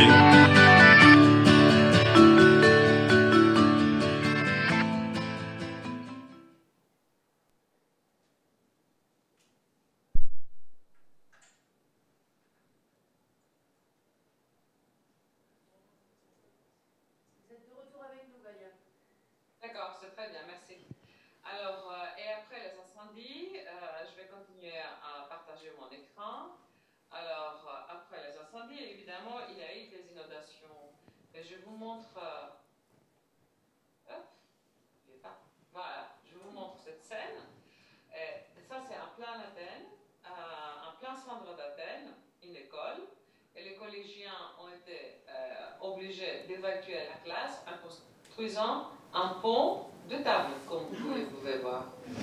Ici, c'est le professeur probablement qui essaie de sortir sur le, des tables de chaises. Alors, euh, oui, je reviens. Excuse-moi, c'est pas très facile. Alors, à la suite de ces incendies, on a évidemment parlé de la part de la responsabilité qui revient à l'État. Les autorités ont été critiquées pour la faiblesse des moyens de lutte contre les incendies en raison de politiques d'austérité menée dans la crise euh, économique. Le budget alloué aux pompiers est passé de 452 millions d'euros en 2009 à 354 millions en, 2000, euh, 2017. Euh, mais il y a aussi une également assez large sur les effets du réchauffement climatique. Il faut vous dire quand même que la Grèce, euh, à la fin du 19e siècle, était couverte de 70% euh, euh, de forêt. Alors, en 1964, c'était seulement 19%. Et ça, c'était dû surtout à l'activité humaine que, de ce, que de, au ré- réchauffement climatique. Mais avec beaucoup d'efforts, jusqu'à 2018, on a réussi à arriver à 31,7%. Mais maintenant, après, après cet été, ce pourcentage est encore tombé euh, assez, euh, euh, assez bas. Du coup, alors, euh, plusieurs études ont été conduites, dont une très récente qui date de quelques semaines, ou peut-être jours, euh, début octobre, qui montre des effets à qui les pays devra faire face si le réchauffement climatique n'est pas adressé. Voyons ensemble quelques données. Encore les allers-retours. Voilà. Donc, ça c'est en grec évidemment, mais je vais vous expliquer le- les chiffres. Température moyenne dans les complexes urbains d'Athènes, ici, au cours de euh, la période euh, euh, 1971 à 2000, c'était de 15,6 euh, pendant la période, la projection, pendant la projection pour la période 2026 au 45, c'est- c'est de 17 degrés. Et pour 46 au 65, c'est de 18 degrés. Euh, alors, euh, d'autres chiffres ici. Euh, jour de gel moyenne à la ville de Ioannina, ici, qui est une, des villes les plus, les plus froides d'Athènes. Alors, de 71 à 2000, c'est 31 jours par an, d'accord? Et les projections pour la période 46-65, selon le, le, scénario le plus optimiste est 19, ou selon le scénario le moins optimiste ou le plus pessimiste, c'est 5 jours. alors, il y aura, jusqu'à, si, on continue comme ça, jusqu'à 2050, il y aura 15 ou 20 jours, 15 à 20 jours euh, de plus euh, de canicules par an. Il y aura 10 à 30% moins de pluie et il y aura 15 à 70% plus de jours à haut, à haut risque d'incendie. Alors, euh, que vous voyez que les chiffres sont, sont vraiment cruels. Et alors, on, pourra parler de trois domaines d'activité qui seront affectés le plus. Le premier, c'est l'agriculture. L'agriculture grecque emploie euh, 528 000 euh, euh, agriculteurs, euh, soit 12% de la main-d'œuvre totale mais ils produisent que le 3,6 du PIB national. mais cependant, si on ajoute l'élevage et la pêche, euh, constitue, tous les trois constituent encore un des domaines les plus importants. On voit alors que la terre est quelque chose qui est vraiment très très important. Et c'est surtout parce que la Grèce n'a jamais euh, développé euh, vraiment le, secteur secondaire et qu'elle est passée directement au secteur euh, tertiaire, le service, dont le plus grand domaine, c'est le tourisme. Le tourisme aussi sera affecté. Alors, euh, pour faire face au changement climatique, la Grèce devra adapter la nature de ce produit, si on reste à l'agriculture, je veux dire, surtout aux régions qui seront les plus affectées, au sud, comme par exemple la Crète, mais il devra également miser sur les nouvelles technologies comme les capteurs au sol, le GPS et les outils de télédétection de production. Le tourisme devra aussi s'adapter en misant sur les nouveaux bâtiments intelligents, changeant le modèle énergétique et faisant des provisions pour les périodes de sécheresse. Euh, dernier point, il faut des changements sur le mode de vie dans les grandes villes, surtout Athènes. Comme on a vu, euh, la température sera vraiment euh, élevée si on continue comme ça. Et dans les grandes villes, un, tel niveau de hausse, ça rend les villes invivables. Euh, pour la capitale du pays, les changements climatiques pourraient entraîner une hausse de température jusqu'à 10 degrés de ce que nous disent les scientifiques alors la pression sur la ville et ses habitats sera énorme. Il faudra aussi mentionner quand même, c'est un bon côté, que la Grèce contribue peu à l'effet de serre. Seulement 0,18% des émissions mondiales. Euh, au moment où sa population est de, de 0,13% de la population mondiale, alors il y a encore un décalage qu'il faut quand même adresser, qui, euh, nous appartient. Euh, en 2019, la Grèce a émis 20% des, gaz à effet de serre, en moins qu'en 1990 quand même. Dans 10 ans, une différence de moins de 20%, ce qui montre quand même que c'est faisable. Bon, une grande partie de cette réduction est due à la crise économique. Mais une autre partie peut être attribuée à l'augmentation rapide du rôle des sources d'énergie renouvelables dans le mix énergétique du pays. Notre pays présente la, sixième meilleure performance au monde en termes de, pourcentage d'énergie produite par, cette, euh, ces énergies renouvelables. Alors, c'est qui, qui est un bon pas vers quelque chose de, plus viable. Je ne voulais pas insister beaucoup plus sur, euh, sur mon discours. Je préfère prendre des questions plus tard. Je vous remercie. Merci beaucoup. Euh, Merci, euh, euh, merci Valia Kaimaki pour ce, ce, portrait euh, toujours un petit peu anxiogène, mais vous finissez à la fin par, par une touche positive et optimiste sur, sur certains enjeux et certaines possibilités. Donc on va essayer maintenant de discuter un petit peu toutes ces, toutes ces questions qu'on a commencé à aborder. Je me tourne vers la salle si vous avez des, questions. Moi j'en ai plusieurs à adresser à nos, à nos panélistes. Est-ce qu'il y en a une? Oui. Euh, oui, j'ai une question par rapport aux énergies renouvelables, justement. Euh, je prends un exemple, par exemple, les stations Nour qui a au Maroc. Je prends l'exemple aussi euh, la tentative de vente aussi de l'électricité de Nour aux, aux, Anglais ou d'autres projets qui commencent à se faire. Alors, je ne sais pas très bien pour le reste, pour la Grèce, qu'en est-il pour les autres pays? On peut parler du, Liban, etc., qui sont aussi en Méditerranée. Mais est-ce que ça peut jouer un rôle justement dans cette atténuation? Et à quel point euh, les politiques sont prêts à investir dans ce genre de projet en général qui peuvent euh, peut-être atténuer les coûts? Il y a aussi des exemples aussi de gaz, euh, d'essayer d'utiliser d'autres formes de, de, ressources pour les transports, milieu dont on n'a pas trop parlé.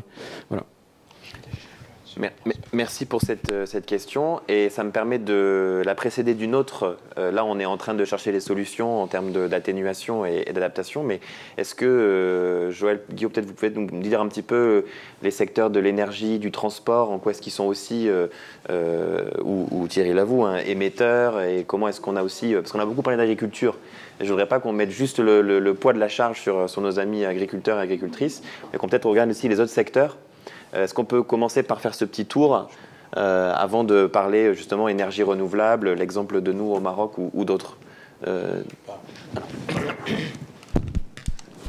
on a, des, chiffres qui, sont, très parlants.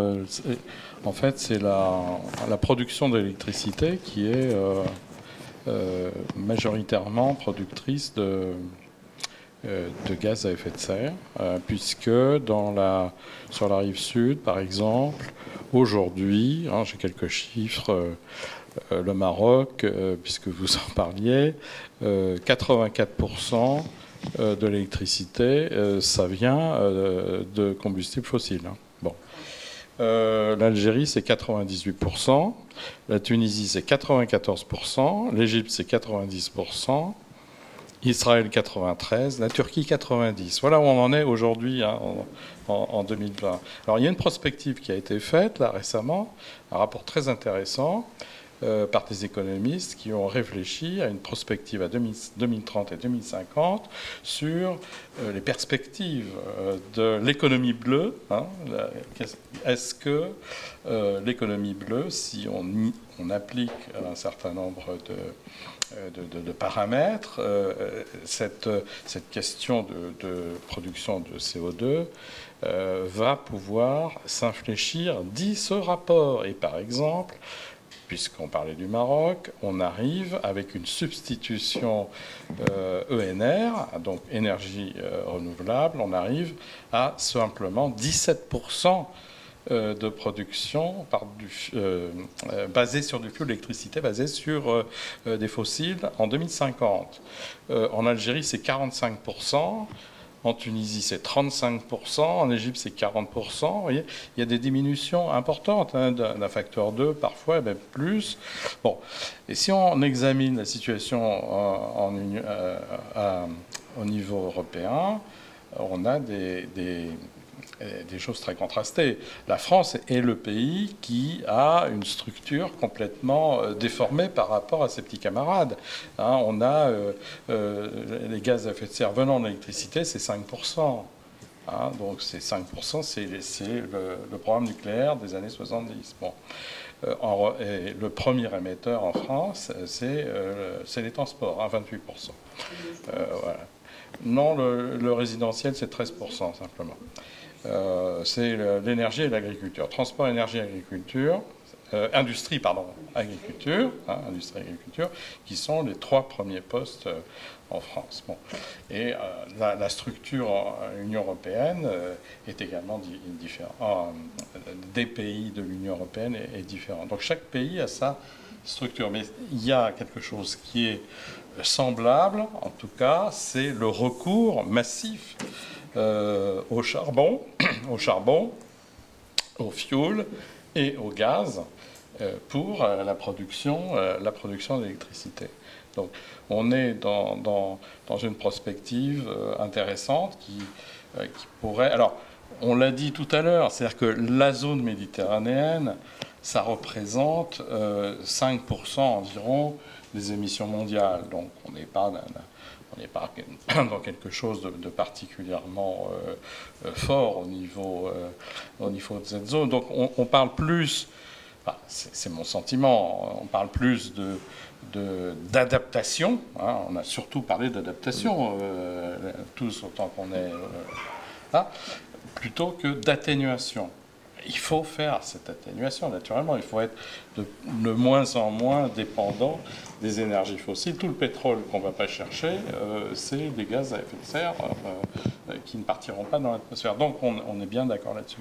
Mais la question euh, va être, notre collègue grec en parlait, comment s'adapte-t-on à des conditions euh, de plus en plus fortes, des, variations euh, météorologiques très très fortes.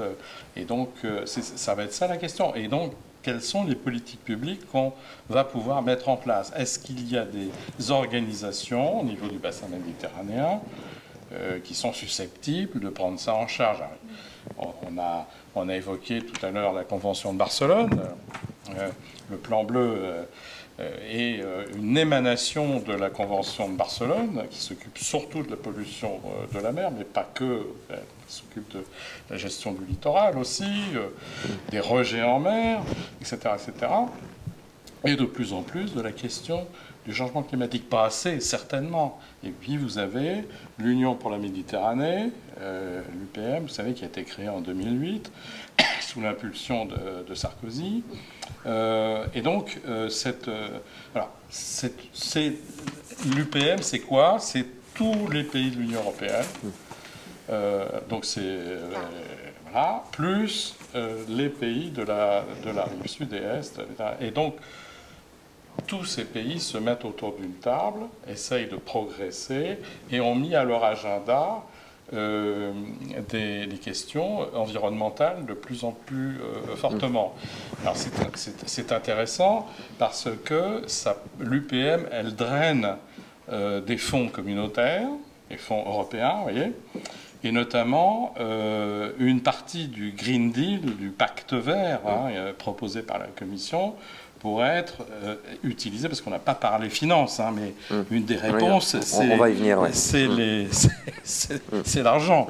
Hein, bon, je vous laisse, sinon je... je, me tourne peut-être vers euh, Yasmine Seguirat et Joël qui voulaient peut-être préciser certaines, certaines choses sur, sur le sujet euh, énergie renouvelable et adaptation, puisqu'on a commencé à aborder cette question. je, n'ai rien à rajouter, Thierry, à, toutes les, à tous les chiffres. je suis étonné de voir tout ce qui peut sortir comme chiffre, c'est très bien.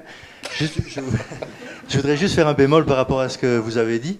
C'est que c'est pas parce que la, la Méditerranée n'émet que 6% des gaz à effet de serre mondiaux qu'elle n'a rien à faire à ce moment-là, on laisse travailler uniquement les Chinois, les Américains et les Indiens. Quoi. Puis voilà, donc je pense que c'est vraiment important que tout le monde, à son niveau, euh, participe à l'atténuation et pas uniquement l'adaptation. Et justement, quelles peuvent être ces trajectoires de décarbonation euh, ah ben, la, Méditerranée, la Méditerranée a quand même un potentiel énorme d'énergie renouvelable, avec le solaire en particulier. Et euh, bon, le Maroc a fait beaucoup d'efforts avec Nour. Mais à mon avis, il y a encore possibilité de faire beaucoup plus. Et mais en même temps, c'est aussi l'Algérie qui a du gaz et donc qui aura du mal à, faire sa transition énergétique parce qu'elle a beaucoup d'argent en fait dans son sous-sol. Donc euh, il y a vraiment un gros paradoxe euh, que des pays qui sont à la fois euh, émetteurs parce qu'ils utilisent beaucoup d'énergie fossile ont énormément de potentialités qu'ils n'utilisent pas encore. Et donc il faut qu'on arrive à, pousser dans cette direction-là. Vous en train de dire que les investissements qui sont faits par euh, la Turquie, l'Égypte pour aller chercher du gaz en Méditerranée pourraient être mieux alloués sur, des, sur la transition écologique ah, C'est un, un, vrai problème, effectivement, oui. En plus, qu'on voit que ça donne des problèmes géopolitiques, euh, ça ne va rien, arranger, effectivement, oui. Euh, Yasmine Ok, parfait. Oui, mais est-ce que euh, n'hésitez pas euh, aussi, hein, si vous voulez réagir du côté euh, de la Grèce Oui, oui, moi je, voudrais bien dire quelque chose là-dessus. Allez-y, Nadia. La transition vers les énergies renouvelables, c'est une transition politique d'abord. Si on parle seulement en chiffres, Et, et, souhait écologique, c'est bien, mais d'abord, le, le, dirigeant ne, ne veut pas, parce que ça leur coûte. Et pourquoi ça, leur coûte Parce que les gens ne sont pas, ne sont pas convaincus. Pourquoi ils ne sont pas convaincus? Parce qu'ils ne connaissent pas exactement ce qui se passe aujourd'hui. Euh, et ça, c'est un problème aussi du mouvement écologique qu'il faut discuter à un moment ou à un autre. Comment, comment, comment il fonctionne dans, la société, entre la société civile et la politique. Ça, c'est une chose. Deuxième chose, euh, je voudrais vous donner un exemple. Euh, pendant les incendies en Grèce, il y avait, euh, il diverses euh, théories de complot. D'abord, c'était, comme tous les ans, ce sont, l'État profond qui veut déstabiliser la démocratie. Ça, c'est, très vieux et ça, ça revient tous les ans. C'est aussi les Turcs qui sont venus euh, aussi mettre le feu pour déstabiliser le pays également. Mais là, euh, pour la première fois, on a une autre déstabilisation du pays. Ce sont les grandes compagnies de, qui vendent les turbines éoliennes qui veulent les installer sur la montagne, sur les montagnes, et c'est pour ça alors qu'on met des incendies. et, je vous assure, il y a des gens qui croyaient Surtout les gens qui croient aussi que nous mettons des chips euh, électroniques dans le, euh, dans, le piqûre de, des vaccins. Des vaccins. Hmm. Alors, alors euh, donc, donc ça existe aussi et il faut l'adresser. Hmm. On ne peut pas dire aux gens qui sont que vous n'êtes pas éduqués ou vous êtes idiots, il faut, il faut expliquer. Il faut, il faut, il faut avoir, avoir la parole avant. Et troisième chose que je voudrais bien vous dire, c'est que oui, euh, les coûts politiques, les coûts économiques de la transition, c'est énorme. La Grèce vient de fermer, un autre exemple alors, vient de fermer euh, euh, ces unités de production de charbon pour l'électricité. C'était les deux unités les plus grandes du pays qui ont donné l'électricité dans, dans, le pays pendant, pendant plus de 50 ans, de, presque depuis le début. Euh, alors, euh, il y avait des villes entières qui vivaient de cette industrie-là, qui était parmi les plus rares en euh, on, sortait le charbon de, la terre et on alimentait les, les usines productrices d'électricité. Alors, comment peut-on expliquer dans des villes entières qu'il n'y aura plus de travail là mm. Il faut d'abord trouver du travail à ces gens et puis faire la transition. Parce que maintenant, c'est la galère, euh, les gens sont restés sans travail. C'est vrai que la pollution là-bas avait atteint des niveaux extraordinaires. C'est vrai qu'il ne euh, faut plus miser sur le charbon. C'est vrai aussi que quand le, en plus, quand les usines sont vieilles, euh, le, réacteur le, le, le, cœur qui produit l'électricité devient dangereux, très polluante. Tout ça est vrai. Mais c'est ça nos, arguments envers les gens qui, perdent leur travail? C'est euh, voilà, donc euh, il, faut, il faut discuter de tout ça. Hmm. Ce que vous dites est très juste sur la question de, l'emploi. Euh, et on parlait tout à l'heure d'agriculture et d'alimentation. Si on a moins, ou de tourisme, si on a moins de ce genre d'activité, s'il y a moins de possibilités de mettre en culture, ça veut dire potentiellement des migrations d'abord vers les villes, qui sont déjà soumises à une forte pression, notamment au sud de la Méditerranée ou à l'est, et potentiellement aussi des migrations plus lointaines. On peut faire les murs qu'on veut, la Méditerranée a été franchie, elle sera encore franchie dans, dans le futur. Je me tourne vers la salle si vous avez d'autres euh, questions. Oui. Allez-y, monsieur. Ah oui. Euh, si je peux me permettre, j'avais aussi une question ou plutôt un commentaire sur ce qui avait été dit plus tôt sur euh, les pays producteurs, notamment dans la zone méditerranéenne. C'est vrai qu'on comme, les choses se présentent aujourd'hui, n'ont pas forcément un, euh, sentiment d'urgence par rapport au fait d'agir ou pas, mais il y a la dimension économique qu'il faudrait peut-être prendre en compte. Euh, c'est-à-dire qu'un pays comme l'Algérie, par exemple, grand producteur de gaz, euh, a aujourd'hui les moyens d'opérer une transition peut-être moins douloureuse que d'autres pays. pour moi, pour deux raisons. La première, c'est qu'il y a des secteurs porteurs, par exemple, comme ce qu'on appelle aujourd'hui l'hydrogène bleu, puis vert, même si on est encore à des stades un peu précoces. Euh, c'est un secteur aujourd'hui qui demandera beaucoup de gaz naturel, par exemple, ce, ressources dont disposent ces pays à un coût bas. Et aussi, de toute manière, à long terme, euh, opérer une transition les rendra, rendra beaucoup moins vulnérables à tout ce qui a été volatilité des cours du baril ou autre. Donc, de toute manière, que ce qu'on soit producteur ou consommateur, on est un peu condamné à une transition aujourd'hui. Et, euh, et c'est peut-être justement la réponse pourra, entre autres, se trouver chez les pays producteurs. Donc voilà, c'était juste un... Merci. Merci. On- on- Est-ce qu'il y a d'autres questions euh, à ce stade? Sinon, je vais. Oui, juste, juste devant. Merci. Moi, c'est pas une question, mais c'est plutôt que les euh, grands politiques aussi, ou, ou tous les pays, devraient euh, réfléchir déjà à la reconversion de certaines filières, euh, par exemple comme l'éolienne, l'éolien et, et euh, comment je veux dire, euh, toutes les hydro-éoliennes et tout ça, à savoir comment on va, euh, comment je veux dire, reconvertir aussi tous les, tous- tous les matériaux. c'est-à-dire que dès qu'on crée une filière, il faudrait savoir comment elle va évoluer et comment on va aussi parce que, comment je veux dire, re- reconvertir tous ces, tous ces matériaux-là. Parce que sinon, on va se retrouver, comme avec les anciennes, comme avec le fuel ou le, ou le- le pétrole ou le gaz, avec des produits, des matériaux, des déchets euh, dont on ne saura pas quoi faire. Et là, on n'a pas l'impression que euh, quand il y a une création de filière, il y a des grandes réflexions sur le long terme. Et vous avez raison d'insister là-dessus, notamment sur euh, tous les, les enjeux qui sont liés aussi aux, aux matériaux utilisés dans, les outils de transition euh, écologique, euh, les terres rares possibles aussi, etc. Ça, renvoie peut-être à, une question qu'on n'a pas adressée, c'est sur euh, nos modes de vie. Yasmine Segralt, tu as commencé à, parler de système alimentaire durable. Peut-être un enjeu qu'on n'a pas pointé du doigt, c'est la sobriété. Si on continue à vivre de la même manière dont on a vécu ces 30 ou 40 dernières années, est-ce que les trajectoires sont, possibles? Je vous laisserai réagir les uns et les autres à ces différents points. Il y a une, une autre question, je, vais la prendre. En attendant, j'ai quand même une, question pour vous. Euh, euh, Joël, si on parle de plus 0,5 degrés, euh, finalement, euh, bon, ça change peut-être pas grand-chose à notre échelle, mais est-ce que vous pourriez, peut-être pour celles et ceux qui nous écoutent, euh, dire qu'est-ce que ça veut dire si on passe de 1,5 à 2 degrés, est-ce que c'est une vraie révolution sur le plan, sur le plan climatique? Et puis on va prendre la question de Madame aussi ou, ou- son, commentaire. En fait, oui, c'est une question, euh, mais j'hésitais un peu à la poser parce que je n'ai pas d'idée de l'importance. Mais je sais que dans certains pays, par exemple dans le sud de l'Espagne, j'avais lu un article sur les problèmes euh, de, manque d'eau, et je crois que c'était lié à enfin non seulement au climat, mais euh, au fait que dans une région touristique, on utilise beaucoup d'eau pour le- les golfs. Je crois qu'il y a un peu le même problème au Maroc. Voilà, alors je ne sais pas quelle est la proportion, euh, enfin, quelle est l'importance réelle de ces faits, mais je pense aussi que quand il y a des touristes, euh, dans certaines régions, on utilise de l'eau alors que les gens du coin n'ont pas l'eau euh, courante. Hum. Oui, Voilà. N'oublions pas aussi qu'on utilise de l'eau potable pour se laver en France, euh, alors qu'on pourrait peut-être envisager d'autres circuits, euh, circuits d'eau.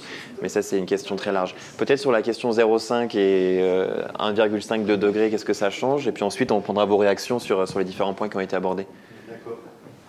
Ah, il faut juste. euh, pardon.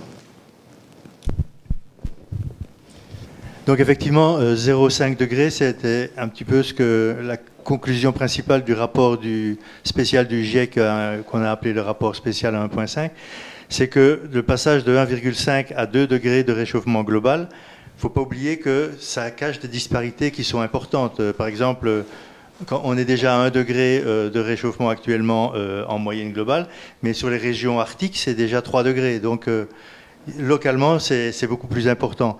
Mais simplement, euh, au niveau des, écosystèmes, de la biodiversité, il y a eu des, compilations de données qui ont été faites. Et euh, par exemple, euh, le pourcentage d'insectes, le pourcentage de mammifères, etc., qui peuvent subir les, de manière délétère le changement climatique, ça double avec un 0,5 degré. Donc c'est assez énorme. Le corail, par exemple, actuellement, il y a 75% du corail ou 70% qui est en danger. À 1 degré 5, euh, ce sera 90% et 99 à, à 2 degrés. Donc, en fait, c'est pas du tout linéaire et, les conséquences sont extrêmement importantes. Alors, il y a le, permafrost aussi dans les hautes latitudes. C'est pour 0,5 degrés, c'est doubler la, surface du permafrost qui, va fondre. Et euh, la banquise, pareil. Quoi. La banquise à glace de mer, c'est la même chose. Pardon? Oui, avec euh, conséquences de, bactéries qui pourraient sortir de, ça. et aussi beaucoup de gaz à effet de serre qui vont amplifier le, réchauffement. Donc un effet de, rétroaction positive. positive dans le sens où ça va dans le même sens. Hein. ça ne veut pas dire que c'est positif pour nous. Donc en fait, il y a énormément de conséquences qui sont... C'est difficile à chiffrer, mais c'est à peu près... c'est exponentiel, quoi, en fait, avec l'augmentation de la température. Merci. c'était important de, rappeler ça parce que pour beaucoup, finalement, 0,5 degrés, ça représente pas grand-chose quand on change la température de son radiateur. Mais à l'échelle de la planète, ça veut, dire, ça veut dire beaucoup. Alors, il nous reste le temps de faire un tour de table général. J'ai quelques mots-clés euh, la question des modes de vie, la sobriété, la durabilité de nos systèmes alimentaires, la question du financement. Est-ce est est-ce que les plans de relance euh, qu'on a euh, votés ici et là, est-ce que le, Green Deal au sein de l'Union européenne, est-ce que les, politiques au sud de la Méditerranée sont à l'échelle? Euh, pour engager ces, euh, euh, ces, transitions. Et puis, Valia, vous aviez quand même mentionné cette baisse des émissions de gaz à effet de serre liée notamment à la, crise économique. Jusqu'à quel point il faut aussi changer les, les, modes de vie? C'est une question assez, assez audacieuse pour cette fin de table ronde. Qui est-ce qui veut commencer? Allons-y. Je vous laisse être ah, assez bref dans, dans vos propos. Euh, encore une fois, je pense qu'il faut considérer euh, les pays les uns après les autres, les uns séparés des autres, parce qu'on a une problématique commune, mais on a des réponses qui sont euh, particulièrement nationales. J'ai parlé de la structure d'émissions de gaz à effet de serre en France. Elle ne ressemble pas du tout à celle de l'Allemagne, surtout depuis que l'Allemagne a arrêté son programme nucléaire. Je n'irai pas plus loin, etc. etc. Et on se, on se souvient également chez nous euh, de ce qui s'est passé en augmentant euh, les taxes sur euh, les carburants. Hein. ça a conduit à la crise des Gilets jaunes. On peut aussi faire le parallèle avec ce qui s'est passé en Syrie lorsqu'il y a eu cette énorme sécheresse entre 2006 et 2011 qui a conduit à une hausse des prix terrible euh, qui n'a pas été suffisamment subventionnée par euh, le régime euh, de Assad et qui a conduit les gens, les agriculteurs syriens, à aller dans les grandes villes où ils ont reçu un enseignement particulièrement important qui leur a permis de rentrer dans la rébellion. Voilà. Donc il y a des phénomènes en cascade et euh, les, gouvernements, on ne peut pas non plus trop les, les affliger parce qu'ils ont des considérations par rapport à leur peuple. Hein. Euh, tout à l'heure, j'ai regardé euh, euh, quel était le, prix de l'essence dans un certain nombre de pays du sud de, la Méditerranée. Vous voyez, hein, l'Algérie, aujourd'hui, c'est 28 centimes le litre d'essence. 28 centimes d'euros. Bon. Euh, L'Égypte, c'est 50 centimes. La Tunisie, c'est 78 centimes, etc., etc. Le Maroc, c'est doit être autour de 1 euro à peu mm. près. Bon. Donc, euh, c'est déraisonnable, on va vous dire, c'est déraisonnable, c'est des prix totalement subventionnés. Mais qu'est-ce qui se passerait si on mettait en Algérie le prix de l'essence, non pas à 28 centimes le litre, mais à 1 euro ou, même en le doublant? Mm. euh, Mais vous savez, des, des, gros, gros, gros problèmes en réaction. Donc, si vous voulez, c'est pour ça que j'en ai parlé dans mon introduction tout à l'heure, euh, c'est faire de, la, politique avec les gens, avec les acteurs, avec la société civile. On ne peut pas imposer dans la question du changement climatique des solutions qui viennent d'en haut, euh, top-down, euh, et qui vont s'appliquer tranquillement. Même dans des démocraties occidentales, ça ne marche pas. Et ça ne marchera pas non plus euh, dans, les, dans les régimes autoritaires que nous, que nous connaissons. Donc c'est de la dentelle un peu délicate à faire. Hein. Il n'y a, pas, a qu'à Faucon. Hein. Quand on entend des écologistes, en ce moment, on se demande où ils habitent. Voilà. Merci. Euh, merci Thierry. Ah non, ce sera bien, bien, bien, bien, bien conservé. Là-dessus, il n'y a aucun, aucun doute. Euh, Valia, est-ce que vous voulez réagir à ces, différents points qu'on a commencé à, noter? On n'a pas parlé de. D'abord, je, suis tout à fait d'accord avec Thierry. D'ailleurs, euh, j'ai arrêté plus ou moins tout à l'heure. Alors, moi, je suis contente parce qu'il y a une jeune, une jeune génération qui arrive et qui est beaucoup plus euh, consciente des questions écologiques. Euh, ils n'aiment pas trop prendre, prendre le, la voiture quand, ils peuvent, bien sûr, hein, parce que, euh, comme disait Thierry, alors il y a de, il y avait, on ne peut pas avoir de mesures toutes faites parce que un gamin qui habite une île grecque, par exemple, il, il a bien aimé, euh, il a beau aimer le vélo, il ne peut pas venir à vélo, il prend un bateau, et le bateau, euh, les bateaux, et, euh, ça consomme beaucoup d'essence. Et ça ne peut pas marcher autrement. On ne peut pas retourner comme même un bateau de voile. Je veux dire, ce n'est pas possible. Alors, les transports, c'est une question très importante. Le, mode de vie, c'est une question importante, mais pas aussi importante. Si on veut faire, par exemple, le, recyclage, mais si les produits qu'on achète n'ont pas de packaging recyclable, qu'est-ce qu'on peut faire? Il, faut, il, faut, il faut faire des efforts de tous les côtés. Les, gens aussi, mais moi je pense que les gens sont tout à fait partants de faire des choses. Ce sont les grandes entreprises qui ne sont pas partantes. Et en plein milieu, comme disait Thierry, ce sont les écologistes. Voilà, donc. Euh, Merci. Merci. Je, propose peut-être de juste laisser le, mot de la fin à, Yasmine, euh, un mot qui sera forcément un peu plus long qu'un que, qu'un seul mot, mais en tout cas sur peut-être la question des, de la durabilité des systèmes alimentaires, puisque c'est un, sujet que, que, vous travaillez aussi à Oui, oui, oui c'est clairement euh, le sujet. Donc, comment on peut contribuer aujourd'hui à, faire que nos systèmes alimentaires, donc c'est-à-dire nos, modes de production, nos modes de consommation, soient plus durables. Et, alors aussi, on travaille beaucoup sur, sur la dimension méditerranéenne. Et euh, ce quand on veut intégrer la, question des changements climatiques, c'est justement donc remettre en, remettre en question ces modes de consommation, ces modes de production, donc aller vers plus de sobriété, aller vers plus de, pratiques respectueuses de, voilà, du, sol et, du climat. Et euh, je pense que la, crise du Covid, elle a été particulièrement intéressante puisque ça a vraiment fait prendre conscience à beaucoup de personnes qu'on était très très vulnérables du point de vue de, la sécurité alimentaire. On a tous eu une panique quand on, voilà, il y a eu des, on a eu peur d'avoir des pénuries. Euh, on a aussi euh, euh, vu à quel point la manière de, consommer à l'échelle mondiale était, vraiment disproportionnée. Et on, va vers un retour, en tout cas il y a un intérêt très très fort sur les produits du terroir, sur, des productions locales, sur des circuits courts. Et tout ça, ça, participe, c'est un élément de, réponse sur lequel on, est amené à travailler davantage et qu'on soutient. Il y a aussi une dimension très importante, c'est que malgré, même quand on parle de, système alimentaire durable, euh, qu'on parle de, plus de responsabilités, plus d'inclusion, donc euh, mettre tout le monde autour de la table, euh, c'est pas simple. C'est pas simple parce que le temps politique, c'est pas le temps du business, c'est pas le temps des chercheurs et c'est pas le temps des consommateurs. Je pense qu'on l'a tous dit plusieurs à différents niveaux et il faut trouver les solutions qui, vont euh, au cas par cas être euh, efficaces. Il faut faire preuve de pragmatisme. Et juste pour, euh, peut-être si j'ai le mot de la fin, la CECA, enfin l'Europe, elle s'est construite sur la CECA. C'était autour du, autour du charbon.